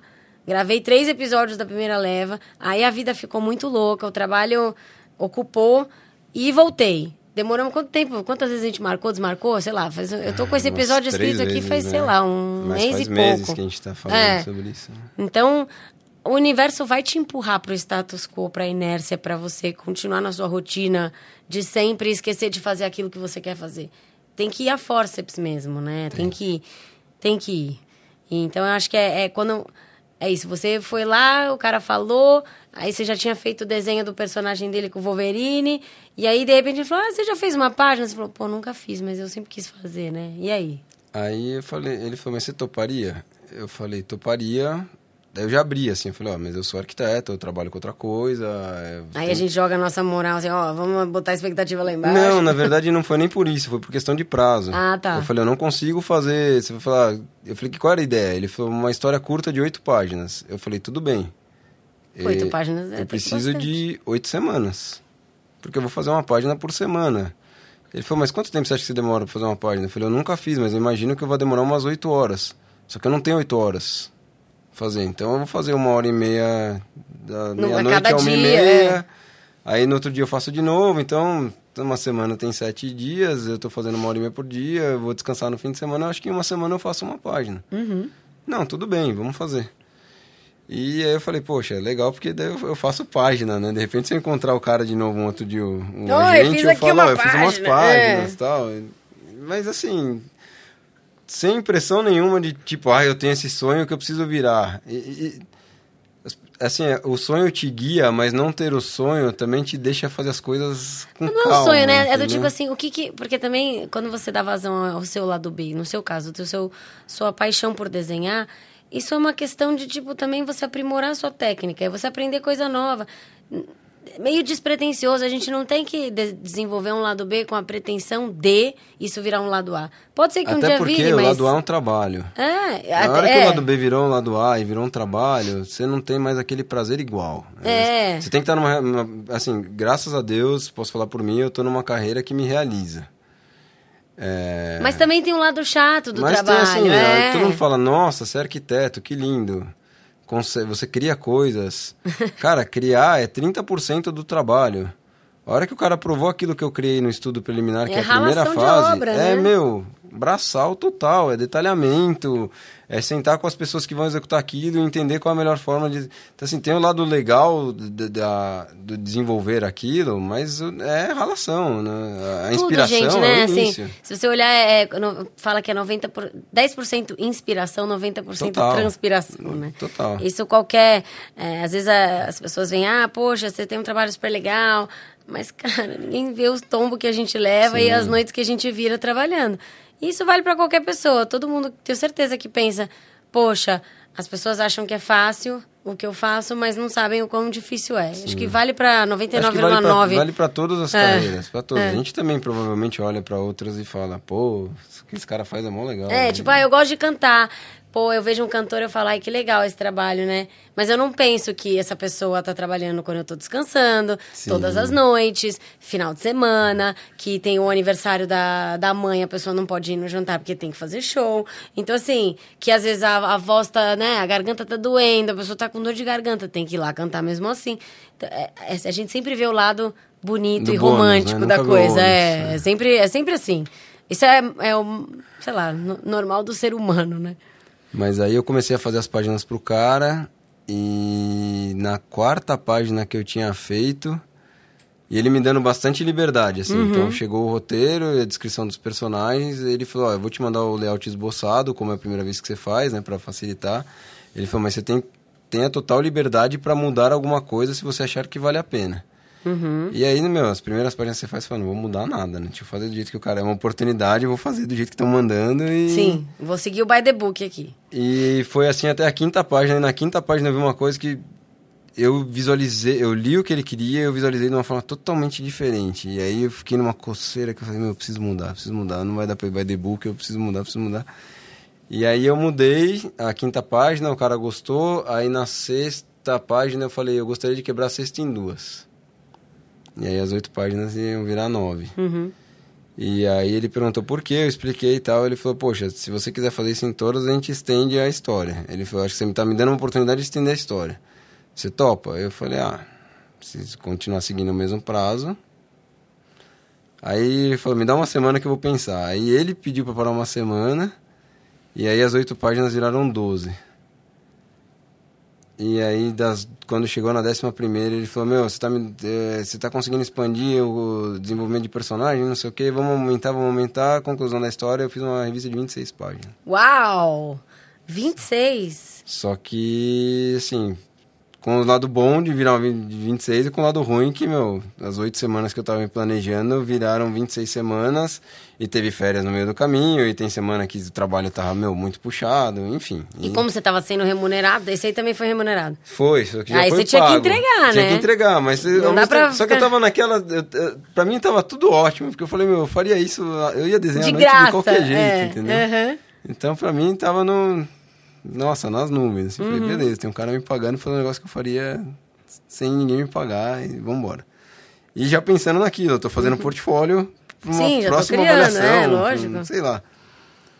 E essa primeira... E aí o cara renovou o contrato pra uma segunda revista, depois renovou pra mais três e, meu...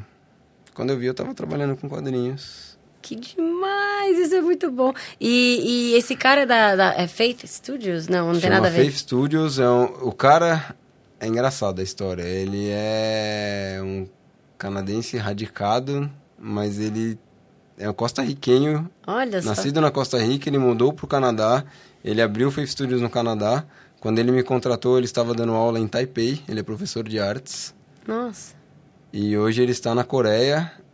E ele não consegue publicar pela lei coreana, porque ele não pode ter uma outra fonte de renda que não o Nossa. trabalho dele na Coreia. Sim. Então a editora tá meio que parada, assim. Ele tá produzindo um monte de coisa, tá pagando os artistas, tava me pagando, mas a gente não vê nada publicado. E não pode, por exemplo, publicar aqui. A gente fez uma publicação para cá, eu, eu fiz, eu, eu editei duas revistas que eu tinha desenhado para português para fazer uma edição aqui para eu conseguir levar para outras edições da Comic Con, Uhum. porque você tem que levar material. Então eu falei, se você se importa, ele falou não me importo. Só que assim ele não pode ver nada do dinheiro daquilo, entendeu? Hum. Então eu assumi o risco nas duas que eu fiz, eu que paguei os custos de impressão, teve todo, todo o trabalho de letreiramento e tradução fui eu que fiz. De o enfim. quê? Desculpa, li. Le- letreiramento. Letreiramento. Porque não basta você desenhar, você tem que encaixar os balões, tem os diálogos. Mas isso é você que faz também ou não? Não, mas no caso dessas edições em português que eu queria levar, ele falou, te dou liberdade e carta branca pra fazer, desde que você não dependa que eu faça nada. Eu falei, não, tudo bem, eu edito tudo sozinho pra eu ter material pra levar pra Comic Con. E é uma pessoa, tem um letreiro. Você tem um letreirista que faz Letreirista. isso. Adoro esses às nomes, vezes, parecem às vezes todos é o inventados. roteirista mesmo que faz. Eu, assim, pra mim, Roteirista, é- letreirista, eu- hoje, quadrinista. eu, hoje eu me considero quadrinista porque eu já fiz essas outras etapas. Eu já editei Aham. revista, eu já fiz letreiramento, eu já fiz cor, mal e porcamente, mas já fiz. Não é uma- Entendi. não é uma coisa que eu domino. Então hoje eu me considero um quadrinista por conta disso. Você fez porque- algum curso de para ser Então, quadrinista? eu fiz, o, eu fiz o curso de narrativa para entender como que eu passava aquilo que estava em texto pro quadrinho, mas isso eu fiz em paralelo às páginas daquela primeira revista, porque eu Hum. fiquei muito inseguro. No dia seguinte que eu assinei com o cara, eu fiquei muito inseguro. Falei, meu, eu nunca fiz isso. Você assinou contrato e tudo. Assinou, ele mandou um contrato, eu não podia publicar, divulgar nada. Enfim, o cara também se garante porque, meu, você pega um cara que você nunca viu de outro país. Nesse, Lógico, No é. caso, era de outro continente. Eu posso pegar toda aquela propriedade intelectual que era dele, falar E que é falar minha, que é- publicar aqui meu, Sim. ninguém fica sabendo nada, o cara não fica sabendo nada. Sim. Então tem um contrato, enfim, o cara tenta se resguardar da melhor forma possível, mas, meu, contrato de gaveta total, assim. Sim. Eu nunca recebi a, a via dele assinada e pra mim tá tudo certo, não Aham. tem problema nenhum. E... Mas aí eu fiz esse curso de narrativa na Quanta, que era realmente pra entender como você pega um texto e transforma aquilo em... Cara, então você trabalhou, fez curso de narrativa e ainda tinha que arrumar uma hora e meia pra desenhar Fiz um curso de narrativa de um ano, De um ano? de um ano. Você come... Mas você começou quando Era começou esse vez- job? Eu, eu tava na quarta página do quadrinho, eu falei, meu, eu preciso me inscrever num curso. Aí eu fui procurar as escolas, eu já, já conhecia quanto, eu vi os posts do Instagram, eu adorava. Uhum. Sabia que todo mundo tava no meio, um monte de professor que desenhava pra Marvel, pra DC. Eu falei, meu, vou tentar ir num lugar mais... que eu tenha contato com essas pessoas, pelo menos. E aí eu procurei algumas... Liguei em algumas escolas, eu liguei na Quanto e falei, eu consigo começar já? Aí a menina falou, tá no meio do curso, mas o curso é dividido em módulos. Se você esperar duas semanas, acaba o módulo que está acontecendo agora e você entra no módulo que estiver rolando. E eram módulos assim, tinha o módulo de desenho, que é bem um beabá sobre desenho rapidinho, não é um curso de desenho, mas fala o que, que se espera de um desenho num quadrinho. Tinha o módulo de narrativa, tinha o módulo de luz e sombra, que é mais voltado para desenho, mas luz e sombra, uma imagem sem sombra e uma imagem com sombra causam duas sensações diferentes no leitor. Olha, Então, se você quer disso. uma imagem dramática, eu posso pegar uma foto do Rodrigo do jeito que ele tá ali. Rodrigo, Rodrigo que está aqui com a está gente. aqui com a gente no ele não está estúdio. falando, ele está quietinho aqui, mas está ouvindo tudo. É ele que vai Eu, garantir. eu usei ele de exemplo porque eu tava olhando para ele. Todas as coisas que a gente está falando aqui hoje não se percam. Exato. E eu posso pegar o Rodrigo e adicionar sombra em tudo e aquela mesma imagem ganha um caráter dramático diferente do que uma foto com ele totalmente iluminado. Sim.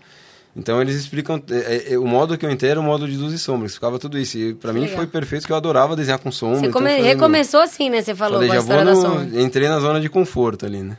E acho que tem uma coisa muito legal que é, é se cercar também de pessoas e desse universo, né? Que é pessoas que sabem fazer aquilo que você gosta de fazer, respirar essa energia, se conectar com a galera do, da, da aula, né? Do tipo, as coisas fazem as coisas fluírem, faz você trocar a experiência, faz você ver o- outras pessoas que fazem a mesma coisa que você, que têm dificuldades semelhantes. É muito legal, né? O universo ele vai colocando é, você em contato com pessoas que têm essa mesma aptidão, energia ou vontade, e as oportunidades elas vão aparecendo, né, na nossa frente. E eu, acho que você tem que ver as coisas como oportunidades mesmo. Por Sim. exemplo, eu- o curso era anual. Eu fiz os primeiros seis meses, porque eu entrei no segundo semestre. Então, Uhum. entrei com o negócio rolando, enfim. O meu professor do primeiro semestre pediu para sair. Ele falou, meu, não tô aguentando mais, eu preciso sair, eu preciso dar um tempo. E ele saiu e avisaram a turma e o pessoal da turma ficou indignado. Só que o cara era um... Ele chama Ronan Cliquet, é um artista da DC, super, meu, super prolífico, tá produzindo pra caramba tal. Tiraram o Ronan e colocaram o Marcelo Costa, que é um quadrinista nacional que só faz independente, que, meu, Aham. esse ano levou pra Comic Con oito obras diferentes. Que O legal. cara produziu oito obras em um ano. Algumas só como colorista, outras como desenhando, enfim. Eu falei, cara, olha que oportunidade, né? Sim. Tinha um cara que trabalha pro mercado americano, agora tem um cara que produz absurdamente pro mercado nacional. Então, enquanto todo mundo tava reclamando, teve pessoal que foi reclamar na secretaria, falou, pô, como é isso? Sim, a gente paga pra ter aula com um cara, o cara sai... Falei, meu, vamos aproveitar. É outro cara, outra visão. Sim. E foi super bacana, assim. Então, eu acho que vai muito disso, de você enxergar tudo como oportunidade. Então, ver a oportunidade de fazer um desenho para um cara no Canadá que era um desenho solto. Aham. Esse cara convida para fazer página. Meu, é tudo oportunidade. Não, é, é ficar ligado, né? Às vezes a gente não, não- Talvez se você tivesse tido medo, pô, não sei. Nunca fiz. Não sou quadrinista. falei, é. nunca fiz. E sei lá, o cara vai me um negócio pagar. que vai ficar ruim. Quem que tá fica- assumindo o risco é o cara. O cara tá vindo me oferecer dinheiro sei lá, se, se ficar ruim, a pior das hipóteses, tá bom, não me paga, né? Você desenhou. é, que mal tem, né? Você, não, não ganhava por isso. Você. Não era meu trabalho. É, meu trabalho tá lá, então, eu tipo, sou arquiteto. Eu, é, eu dane-se, vai lá, se for, joga, meu trabalho né? continua lá, entendeu? Pois então, é. a, a rede de segurança já estava estendida. É, e, às- e às vezes é isso, né? Putz, a insegurança, nunca fiz, nunca fui. E, e aí isso trava, né? E tem uma frase que eu amo, né? Que, é, que, é, que, ela, que ela é a seguinte: o que te protege também te limita, né? Do tipo assim, você não se arriscar, você não ouve a crítica, ninguém vai falar mal do seu trabalho. é, talvez você não, não ouça alguém puto porque você fez um, um negócio e ele achou que ficou uma, uma droga, mas também você se limita do não ir pra frente, não dar o passo pra frente, não. Acho que meter as caras e, e se jogar e dane-se, meu, vai quebrar a cara. E eh, tem muita gente que tem medo, porque é o que a gente tava falando agora há pouquinho, né? É o recomeço, é um, é um universo novo que você tá ali tateando. Você fala, peraí, esse cara pode ter, sei lá, metade da minha idade, mas ele é muito mais experiente nessa profissão do que eu. Porque é isso que você falou, né? A pessoa se dedicou muito mais tempo. Assim como você, como arquiteto, é muito mais experiente do que Sim. várias pessoas.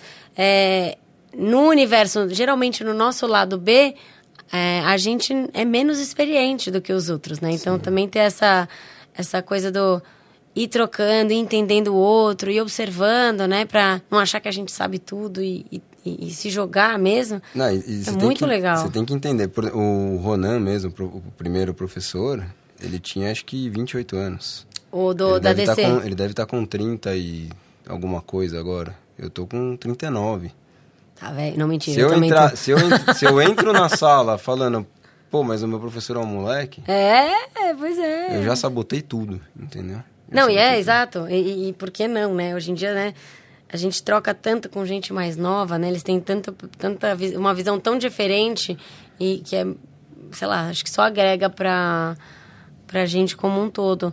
E falando nesse processo de criação, você estava comentando aqui, como é que ele é? Ele nasce da onde? Você tá, hoje em dia você tá fazendo um, um projeto autoral, né? Isso é muito chique. Mas eu tô roubando um pouquinho, né? Porque eu não. é, eu tô sacaneando um pouquinho porque eu não tô escrevendo do zero, né? O meu projeto. Não, mas tem uma ideia, uma, tem uma sacada muito legal. Bom, pra, pra mim, né? Eu, eu adoro música. Então eu achei a coisa muito interessante. Conta, conta a, a ideia, porque você tá sa- sacaneando, roubando no jogo porque você não tá escrevendo o enredo do zero, mas é uma puta sacada legal, inovadora, que eu nunca vi na- nesse universo de quadrinhos alguém fazer. Então, que eu, por achar, por não achar, por ter consciência que eu estou entre aspas roubando, Não fala essa palavra, ela é muito eu tô Pegando, eu pesada. tô pegando letras de músicas que eu gosto. Uhum. E isso surgiu meio que do nada porque era uma coisa da minha cabeça mesmo, assim, de ouvir uma música e a hora que a gente ouve as palavras, o seu cérebro automaticamente visualiza aquilo que você está ouvindo. Sim. E eu sempre fiz a brincadeira na minha cabeça, assim, de como que eu poderia retratar aquilo de uma forma não literal ao que está sendo feito. E foi essa a ideia do quadrinho. Tipo, Pegaram letras botar de o música- Batman na música do Pink Floyd, sei lá. Exatamente. Então, assim, tentar, sei lá, uma música que fale sobre. O exemplo mais besta que eu dou é o exemplo mais claro pra mim das que eu selecionei, que é Polícia dos Titãs. Uhum. A letra, a música chama Polícia. A letra fala sobre a polícia. Você automaticamente pensa. Eu- qualquer um que ouve vê aquela situação da polícia que- pegando o criminoso, te parando, te prendendo, que é tudo que a letra descreve. E eu falei, cara, por que não ser uma, uma cena de uma escola de ensino médio? A polícia ser a professora e, meu, a polícia te prende porque você está fazendo uma coisa errada e a professora te manda para diretoria, que seria a delegacia. Você está fazendo uma prova e você não está conseguindo terminar a tempo e toca o relógio, a pessoa vai lá e tira aquela prova de você. E ela é a polícia ali, acabou, ela manda. Naquele universo, Naquele ela é universo isso ela mesmo. Uhum. é a autoridade, entendeu? E a, a polícia da música do Titã é sobre autoridade. Sim. Então, a sacada do quadrinho que eu tento fazer, é um exercício difícil, é como representar aquilo de uma forma não literal realmente, mas não desviar a mensagem da música. Então, no Sim. final, a música tem que continuar passando o que Você- ela você queria. tenta esmiuçar o que e o que é a quadrinho tem que fazer mensagem. sentido Aham. naquilo tudo, entendeu? Você, você tenta esmiuçar o que, que é a mensagem, a essência da mensagem da música, e aí você traduz isso de uma forma não literal, né? Exato. você- Então, por exemplo, pegar uma música de... Vai, uma letra... Vai, 90% das músicas que falam sobre amor é dedicada a uma amada. Uhum. E seria muito fácil eu pegar um cara que está falando a- tudo aquilo que a música está descrevendo para a mulher amada dele, ou para a pessoa amada. E por que não ser uma história de um astronauta com saudade da Terra? Super legal. Uhum. Já é uma outra representação do que... Uma outra interpretação do que a música está dizendo e eu, de certa forma, não estou desviando a mensagem. Não, lógico. Então tem a música do. Acho que é a música do Journey Lights que eu tô fazendo, que é a adaptação de uma história de um astronauta com saudade da Terra. Sim. Mas isso é muito legal, é super criativo, é inovador, é, é legal porque, né, quando você gosta da música, você. Cada um que gosta né, de uma música, você imagina várias coisas quando você ouve Sim. essa música, né? Essa história sobre o quê, quem seriam os personagens, ou te remete a um momento da sua vida, né? É, interessante, que você tem memórias bacanas. Então é muito legal porque você fala, poxa, como que é a leitura de outra pessoa para uma coisa que é familiar. Eu acho que é, é legal porque é uma inovação dentro de algo que as pessoas têm como familiar, né? Quando você me deu lá o exemplar na CCXP, que a gente já vai falar disso, que isso é maravilhoso você ter lá a mesa na CCXP. É, quando você me deu, eu, eu li a letra da música e falei, pô, eu conheço isso. Eu não entendo nada de quadrinho, mas eu gosto de música, eu gosto daquela música. Então é, é, é muito legal porque você conecta e você expande também o universo de quadrinhos para uma galera que não é do famoso mundo geek, né, que o pessoal Sim. fala. É, você aproxima a- as pessoas num universo desconhecido através de uma coisa que é familiar de todo mundo, que são as músicas, que são os hits, né? A Isso é muito legal. A minha ideia para esse ano era ter chegado com este álbum, com esse quadrinho com músicas diferentes feitas. Uhum. Mas como foi um ano também que o ano passado eu comecei a carreira solo e esse ano eu realmente resolvi estruturar de ter a empresa aberta, um espaço comercial, eu falei, eu Uhum. vou me dedicar ao meu lado A para estruturar isso e voltar a ter tempo Até porque sem um lado tempo, A é muito difícil pagar o lado B, né? Exatamente, paz de espírito para falar, vou, vou me dedicar a nada agora e fazer o meu lado B. entendeu? Sim, exatamente. Então, eu fui pra Comic Con com uma prévia do quadrinho. E aí eu assumi um risco, porque na minha prévia é uma música do Chris Cornell Uhum. com uma história do Batman. E eu Que parto música que é? é The Keeper, Uhum. que é uma música que ele fez. E, e uma coisa que eu tento fazer é assim, eu vejo uma música que eu gosto da letra e eu tento não saber mais nada a respeito daquilo. Qual é a história Pra do não- artista pra escrever a letra, justamente é, pra não nada disso. Pra que, que ele fez? Justamente pra não me influenciar. Ou às vezes assim, vamos supor que o Johnny tem escrito Lights pra ser uma música de um astronauta. Aí matou sua ideia. E, e é muito engraçado Eu preciso, porque. eu preciso depois ir atrás só pra ver se não é, porque senão fica parecendo que você pegou a Não, ideia senão e já errou, né? Já errou. Porque Já- o, o já- legal da sua história é você não, não Exato, ser literal. mas por exemplo, eu, eu gostava da The Keeper porque eu tinha um CD de músicas acústicas do Chris Cornell. Uhum. Mas eu não sabia pra que, que ela era a música. Mas era uma música muito diferente das músicas normais. Primeiro porque ela não tem mu- muita repetição de estrofe, então não tem aquele refrão que fica... tipo faroeste caboclo. É, isso é importante, porque, por exemplo, se eu pegar uma música que se repete o tempo inteiro, eu faroeste travo o quadrinho. caboclo, meu, no quadrinho. Floroeste Qua- Caboclo é perfeita nesse sentido, porque não tem repetição. Não, Então é é uma uma história que ela história. vai se desenvolvendo até o final. Uhum. Se eu pego uma música de uma banda de punk rock que tem, da mesma forma que tem É os três acordes, tem só o refrão, é um outro desafio. Talvez eh, eu seja limitado para não conseguir desenvolver aquilo de uma forma Pode, diferente. é, mas pode ser uma, Pode pode ser ser uma uma, uma mesmo, né? Aquelas ideias, aquelas músicas de tipo, sei lá, Scatman Joe, né? Duvido você fazer um quadrinho com uma música exemplo. dessa que o cara fica pipopoporopô a música inteira. Mas ao mesmo tempo que quando eu coloco, que nem você falou, você não está familiarizada com o universo geek. Se você não está familiarizada com o universo do Batman, tem uma página do quadrinho que é a penúltima que talvez não faça sentido para você, Ah, com certeza não fez. que é a das pérolas. Não. Tem as pessoas dentro das pérolas, são pessoas importantes na vida dele. Ah, Que pra ele, eh, eh, ele mantém a missão dele, ele se mantém naquela luta contra o crime, que é uma.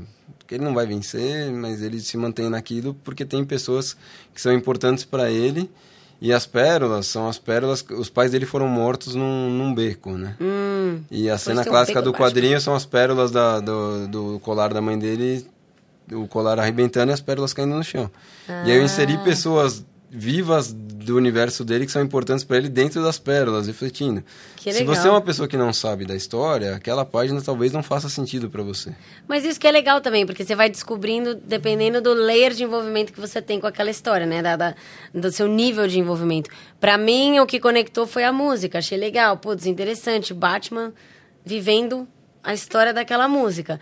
Quem conhece o Batman, ou talvez não conheça a música, fala, nossa, que legal, o Batman é, nessa história aqui, que não é a história do Batman. Mas a letra, como The Keeper, né, o guardião, Uhum. ele é o guardião da cidade, né? Então, de certa forma, isso vai Tem conexão, vai se, vai se conectando conexão. até o final. E quando você termina a história, é o que eu espero conseguir fazer e que as pessoas interpretem dessa forma, que acabou aquela história e as coisas estão conectadas. Uhum. É, depois que eu terminei os layouts, eu falei, deixa eu ver do que, que essa história trata. Uhum. Eu achava que era alguma coisa assim, ou falando sobre guerra civil nos Estados Unidos e o cara contra os índios, e era um índio que ia defendendo a terra, Uhum. ou era alguma coisa de, sabe, na África do Sul, aquelas ditaduras. E aí o filme é sobre um. Eu, eu não vi o filme, então eu não sei se o cara trabalha no Médico Sem Fronteiras ou se é um Mas algo do soldado. tipo. Mas é basicamente um americano que está num país africano que é dominado por uma ditadura e essa ditadura usa crianças no exército. Ave e o cara, Maria, tá comba- o cara tá tentando proteger as crianças de serem usadas como soldados. Uau. Então tem, Tem o paralelo, isso, né? A né? gente nem imagina. Ele se entrelaça com a história do Batman. Ele tá de- tentando defender a cidade do crime todo dia. Ele sabe que é uma luta perdida, mas ele tem Mas que... ele não desiste, né? Não e, e esse desiste. processo de criação começa quando? Como? Porque eu fui lá dar uma fuçada no seu blog, é, e aí eu vi que, na verdade, eu fui lá buscar desenho, né? Pra ver os desenhos. E na verdade eu me deparei com uma página cheia de escrito, textos, só textos.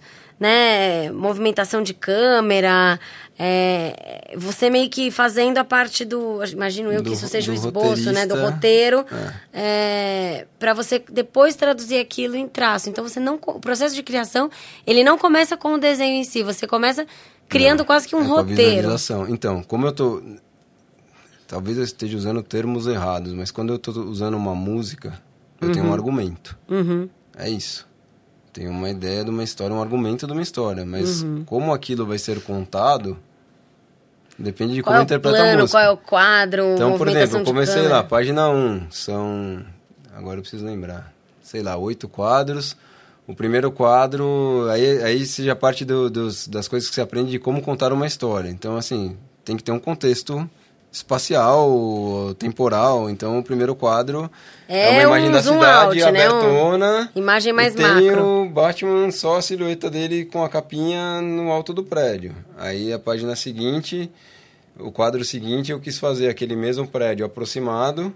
E aí eu quis brincar com um negócio que chama traveling, que você faz no mesmo quadro, ter quadros dentro daquele quadro fazendo a imagem Plano se sequência. movimentar, o plano sequência. Então como é- o prédio continua parado em todos os quadros, mas o personagem está se aproximando porque ele está Uhum. saltando do prédio. Aí o quadro seguinte é já ele pousando, então, mas eu não quero mostrar ele inteiro, eu quero mostrar só as- o- os pés. Aí eu entro num outro problema, né? Eu estou usando um personagem que é de uma editora que teoricamente eu tenho que ter autorização. Teoricamente não, na prática eu tenho que ter autorização É, para mas usar. é o, é o... Então, assim, até eu publicar o meu livro no ano que vem, eu vou ter que ver Você se vai eu, ter que pegar as autorizações. ou eu tenho ou- autorização ou eu preciso mudar aquilo que eu estou representando. Sim, mudar o personagem. Não vai E usar aí, o no Batman, caso vai... dessa história especificamente, eu vou ter um problema. Porque a página das pérolas tem a ver com a faz história do total Batman. sentido com a música. Hum, E se eu pegar outro personagem, não necessariamente ele vai casar com a música, entendeu? Entendi. Então eu preciso. É, é, The Keeper serviu para mim de aprendizado para que nas outras músicas eu faça coisas que são totalmente independentes. É, talvez você tenha que, você ter que ter um desafio novo que é criar esse personagem, né? Que é a história que você nem falou, o astronauta. O astronauta você pode criar do zero, é o seu astronauta. É, é, já está concebido o conceito, né? É um cara que está no espaço. É, mas assim, não é diferente do Batman que você vai ter que pedir Sim, autorização. sim. O astronauta você pode criar o seu astronauta, né? Do zero. Exatamente, exatamente. É, você vai ter que ainda É pedir profissão, autorização da é letra da profissão, né? música, né? É uma profissão. Mas, enfim. é, como é que você define quantos quadros? É, São oito quadros, ou sete quadros, ou seis quadros. Eu não faço a menor ideia como é que você decide isso. Então, é, a música ela é separada por estrofes, né? São os parágrafos. Sim, essa parte Então, o que eu tentei fazer é que, assim, cada estrofe era uma página. Uhum.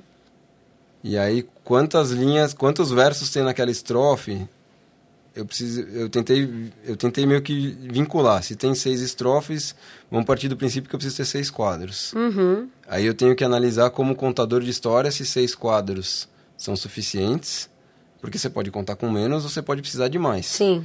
Então tem Tem quadros... essa coisa de ser prolixo nos quadrinhos?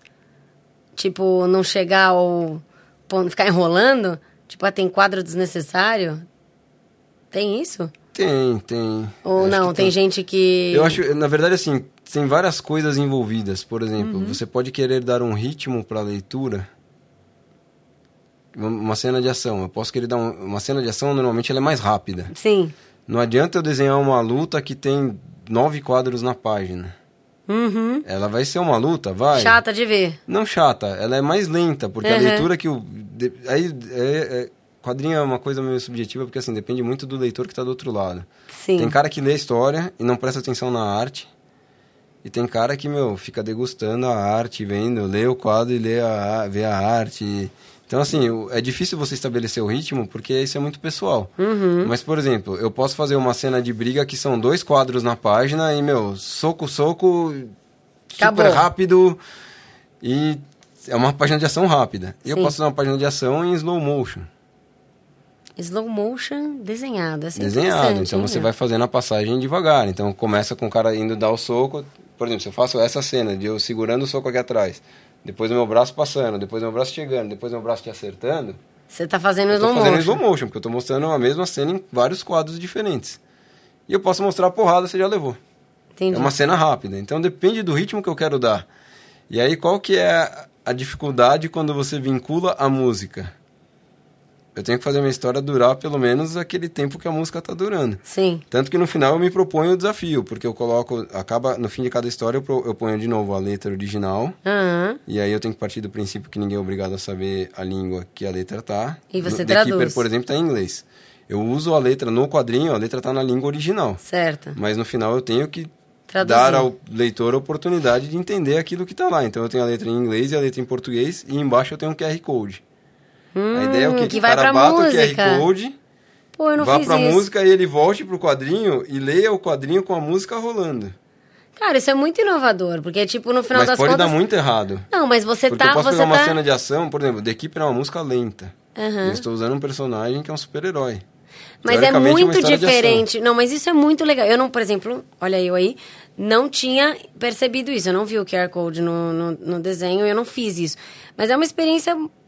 Essa ideia é muito boa, Se cara. você bater porque... o QR Code e ler de novo agora, Não, eu vou fazer vai obviamente eu vou fazer isso da primeira hoje. vez que você deu. Então, mas isso é muito legal, não tem ninguém fazendo isso. E é uma experiência de ler quadrinhos de uma forma completamente diferente. É quase como se você fizesse um, um clipe desenhado. Eu brinco que é um quadrinho 4D, assim. Tem, É, tem mas é uma muito, outra experiência é sensorial, legal. não é só da leitura. É muito legal. Isso que você está trazendo, sei lá, eu nunca vi. É, eu acho a ideia sensacional, porque é, é uma experiência de algo que já é super batido, né, é conhecido das pessoas que é uma história em quadrinho, mas é uma experiência de leitura completamente diferente. Você estimula outros sentidos e vai e vai a pessoa vai viajando num universo que é, sei lá, de novo, né? Quem não é fã de quadrinho pode curtir, pode passar a gostar e viajar nessa experiência Sim. porque gosta da Gosta música, música. por e Na simples, verdade, né? eu, eu chamo a atenção de dois públicos. É, quem gosta pode da música. errado. O cara pode não gostar. Por exemplo, Ah, eu tinha difícil. feito. Eu ia, eu ia fazer uma outra. Tem, um, tem uma outra música que chama Waterfall, que é de uma produtora brasileira chamada King Crab, que tem um amigo meu de infância, de, de basquete, que é o Diego Filomeno, que ele é um dos produtores. E ele é um músico meu talentosíssimo, enfim. E eles me liberaram. A King Crab é a música que eu tenho autorizada a utilizar. As outras eu estou pedindo as E autorizações. Tem uma possibilidade infinita. Você pode até começar a ajudar, tipo, bandas que estão começando, Você divulga sabe? também, entendeu? Que, não, é, é, o, ti- é o... Olha aí, ó, uma ideia doida.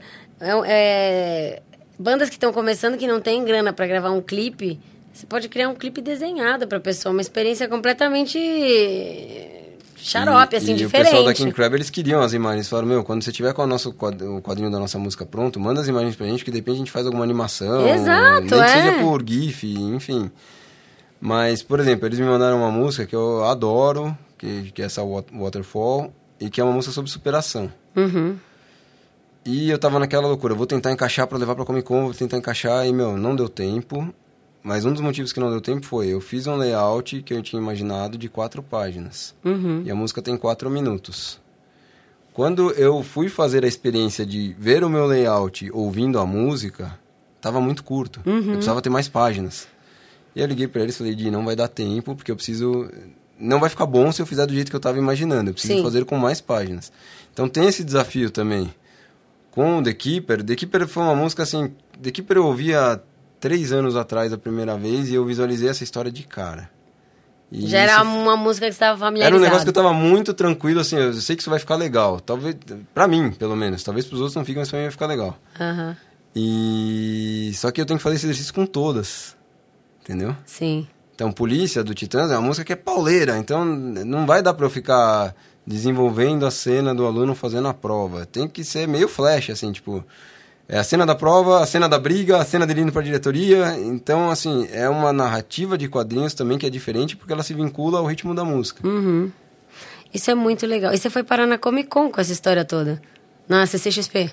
Fui parar na CCXP por causa de quadrinhos, né? Não necessariamente desse. Como é que você que chegou nessa mesa do- da CCXP e lá expondo seu trabalho?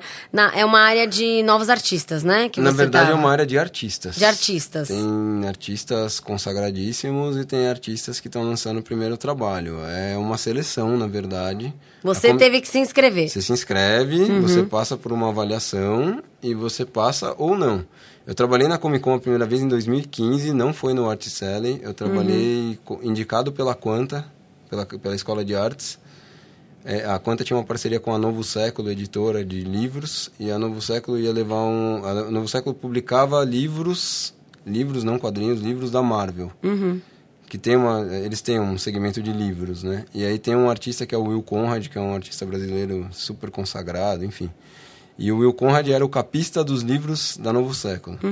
E a Novo Século estava com stand lá e eles falaram, ó, a gente gostaria de ter uma mesa de sketches, né? Que os artistas vão desenhar na hora lá. Só que não dá pra gente exigir que o Will Conrad fique desenhando 10 horas por dia durante 4 dias. Uhum. Porque o cara é uma celebridade no meio. É, o, o cara é importante, ele também não vai querer ficar lá desenhando. Uhum. E aí eles entraram em contato com a Quanta, tinha uma parceria, e eles falaram, indiquem pra gente quatro artistas, alunos de vocês. Pode ser de qualquer disciplina. Então podia Aí, ó, você foi lá fazer digital. a cu- Eu curso fui de como narra- narrativa, eu fui um Muito aluno legal. indicado porque eu fazia curso de narrativa. E foi uma baita oportunidade, enfim, foi eu e mais três, ah, três alunos. é, nós viramos bons amigos, a gente tem um grupo dos quatro que a Uhum. gente se fala direto. E um deles é o Mauro Fodra, que é o cara que divide a mesa comigo há três anos já na Comic Con. Que demais. O Fodra ganhou o prêmio de o prêmio Angela Agostini ano passado de melhor desenhista de 2018, tipo um prêmio nacional, enfim. Uhum. E, mas basicamente é isso, você se inscreve. Eu fui o primeiro ano em 2015, 2016 eu me inscrevi pela primeira vez, eu não passei na seleção, Uhum. não consegui mesa. Mas 17, Tentou de 18, novo. 19 tipo eu The fui. Voice. Foi, Ah, você vai... cadeira não virou, mas aí você tentou de novo e, e rolou. E todo ano você tem que passar por essa seleção. E cada ano tá mais difícil. Então, assim, eu tenho total consciência comigo e tô em paz com isso que vai ter algum ano que eu não vou passar. Ah, não, vai sim, porque agora você vai fazer esse negócio aí da história da música com os quadrinhos que, juro, de verdade, eu acho uma puta sacada. É, investe nisso, porque tem muito caldo, é uma coisa diferente. Pode virar uma marca registrada sua, sabe? Sim. Porque tem, tem coisa que não é normal que a galera tá fazendo. Na verdade, é um, é um trabalho que eu tô sentindo muito prazer de fazer. É muito legal. E que dica você dá pra quem tá começando? Quem quer, quem gosta de desenhar, fala, putz, eu gosto de desenhar, mas eu desenho aqui no meu caderno, no meu fichário da faculdade. Ou Estudar. Estuda. Vai atrás de curso. é, eu não tenho... Se joga no meio, né? Eu não tenho do que me arrepender, né? Mas, por exemplo, eu gostaria de ter feito um curso quando eu era adolescente, sabe? Uhum. Eu tinha que ter feito um curso a hora que o fax deu errado. Mas, cara, ó, de falar uma coisa. É, de novo, as coisas acontecem do jeito que tem que acontecer. Sim. Então, assim, a história é muito linda. É, e a história vindo, né, da Mari te resgatando aí esse seu talento. É, é uma história, hum, de verdade, muito bacana. Sim. Talvez se você tivesse é, continuado a desenhar desde os 14, você não fosse arquiteto. Talvez você não, sei lá, onde não você ia teria estar hoje. ela, é, enfim. enfim, né? Porque você foi- teve que ir para arquitetura, que é onde vocês se conheceram na faculdade. A história acontece do jeito que ela tem que acontecer. E ela é muito legal. Você tá com uma puta ideia hoje. Parabéns. Ah, obrigado. É, eu fiquei. Eu tô aqui, meu, sei lá quanto tempo a gente tá aqui falando, mas eu tô olhando aqui o cronômetro, eu acho que deu pra caramba. É, uma hora e meia aqui já e eu nem senti. Legal. Então, é, muito obrigada por você ter vindo aqui contar a sua história. Achei divertido. Eu não conhecia esse universo. Aprendi muita coisa: quadrinista, roteirista, capista, todos os istas desse universo. É, torço muito para que você continue aí dando vazão para esse talento. De verdade, acho que você Legal, tem uma obrigado. ideia criativa que é única, sua, da história das letras de música, seja música consagrada ou, ou nova. É, E sei lá, obrigada por você ter vindo aqui. Eu que agradeço pelo convite. é, Espero ter sido à altura Não, do pois convite. é, ah, eu achei o fiquei papo divertidíssimo, é muito legal. E. Meu, vou divulgar cada vez mais o seu programa, né? Por Porque favor, é muito legal, o meu lado de B, dá aquela força, né, meu? Precisa aumentar a audiência, senão o Lourenço me expulsa daqui daqui a pouco. Não, legal. É, pessoal, eu conversei aqui com Antônio Coutro, mais conhecido no colégio como Tuco, né? Aquele menino que a gente falava tinha talento para desenhar, mas que é, sei lá, engavetou esse talento aí durante 10 anos, né? Quando o mundo lhe fechou a primeira porta, olha que poético esse negócio, né? Quando a moça do fax foi lá e, meu, deu-lhe uma bronca. A moral dessa história pra mim, Tuco, é assim, é, se o talento é seu, independente dele estar tá refinado, né? Aquela coisa que a gente falou, acredita, não deixa ninguém te dizer que você não sabe fazer. É, aprenda com, as, com os feedbacks que você toma e não é, fique acuado, né? Ou desista daquilo que você gosta de fazer, porque talvez você não esteja fazendo do jeito certo no começo. Ninguém começa acertando do zero, é Sim. muito difícil, né? Então, é, se você não, não, não, correr atrás, não se jogar, não tiver disciplina, né? Vai atrás, se conecta, conheça gente, se joga num curso, vai explorando. Às vezes a gente acha que, pô, é uma coisa e não é, né? Eu, você faz um curso, ah, eu queria. Minha história lá do piano, eu queria aprender sempre piano. Podia ser que eu não gostasse, e tudo bem, né? Fui lá, fiz um mês de piano, ai, não era isso. Mas pelo menos eu tirei a, a, a prova dos nove ali de né? É, é, é, muito ruim você viver no si, né? E se, ah, né? Se e se eu tivesse feito, feito você é falou, horrível, ah, eu queria é... muito ter feito um curso lá com 14 anos. Cara, você fez, não importa o quando, nem como, você não deixou isso de lado. Talvez se você tivesse hoje 60 anos e tivesse abandonado o seu talento por completo, você tivesse esse pensamento.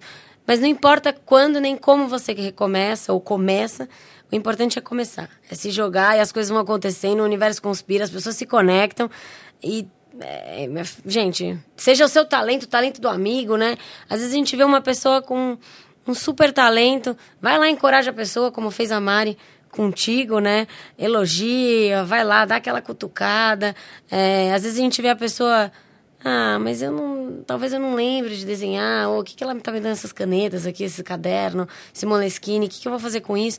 Vai lá, né? Vai cutucando. Se você vê que a pessoa tem um talento, achei muito legal. É, um, de quem é, se joga, de não ter vergonha de se jogar e de entender que eu tô entrando no universo novo aqui, eu sou um aprendiz, então também tem um lado humilde de quero aprender, quem pode me ensinar, né? Com quem eu posso me conectar.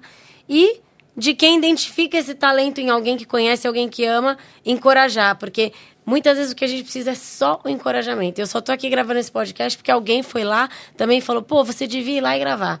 E eu olhava, ah, eu não, mas imagina, não sou blogueira, né? Tipo, ai, podcast, não tenho esse... É, eu era locutora formada, mas nunca achei que eu podia estar tá aqui entrevistando gente. Não sabia como começar, não sabia escrever um roteiro. Tô aqui segurando meu roteirinho na mão, do meu jeito, do jeito que eu sei escrever. E estamos aqui fazendo o negócio e tem gente ouvindo. Isso é muito legal. E eu poder Sim. contar a sua história aqui hoje, para mim, é uma honra, porque eu tô no meu lado B, podendo também mostrar e inspirar quem de repente está ouvindo a descobrir, através da sua história, o lado B dela e, e se jogar. Então, obrigada.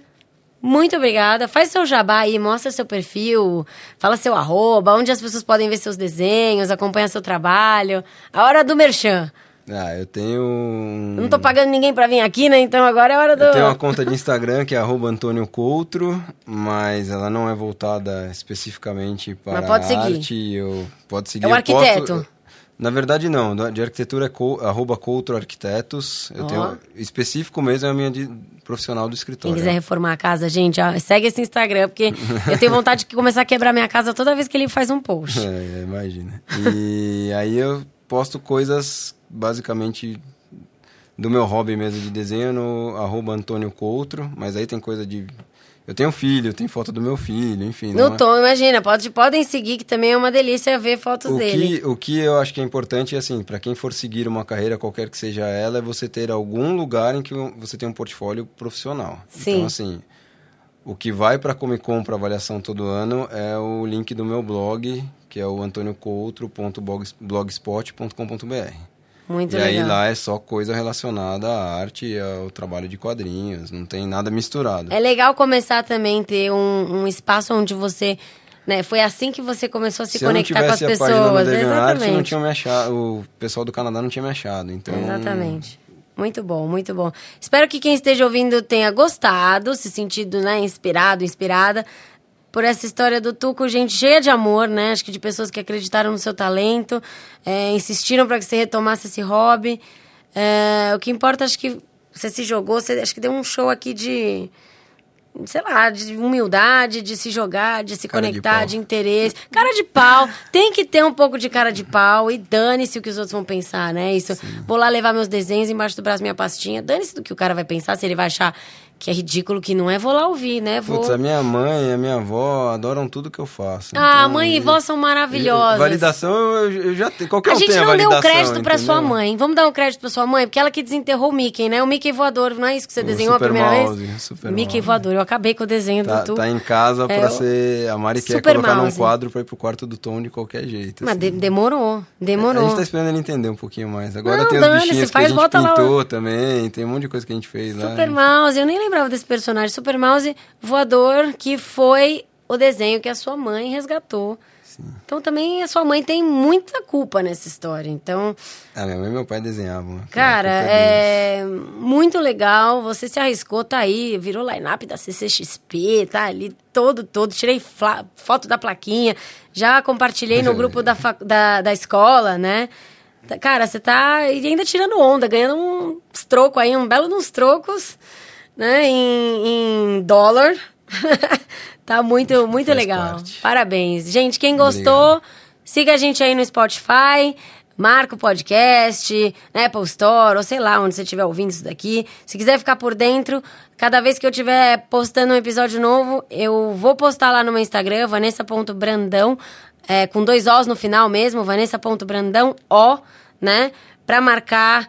Ah, quem estiver ouvindo também me marca, né? Eu sempre fico feliz quando eu vejo que alguém tá ouvindo, né? Pra você ver que não é só minha mãe, minha, minhas tias que ouvem. É, e se você conhecer alguém que tem um lado bem interessante, compartilha comigo, né? Quem sabe a pessoa não aparece aqui, né? A gente não conta a história dessa pessoa é, em algum desses programas. Então, valeu, gente. Encerro por aqui. Obrigada mais uma vez. Obrigada ao de Boutique. Todo mundo aqui que me apoia e faz esse sonho aí se tornar realidade. Valeu! Beijo.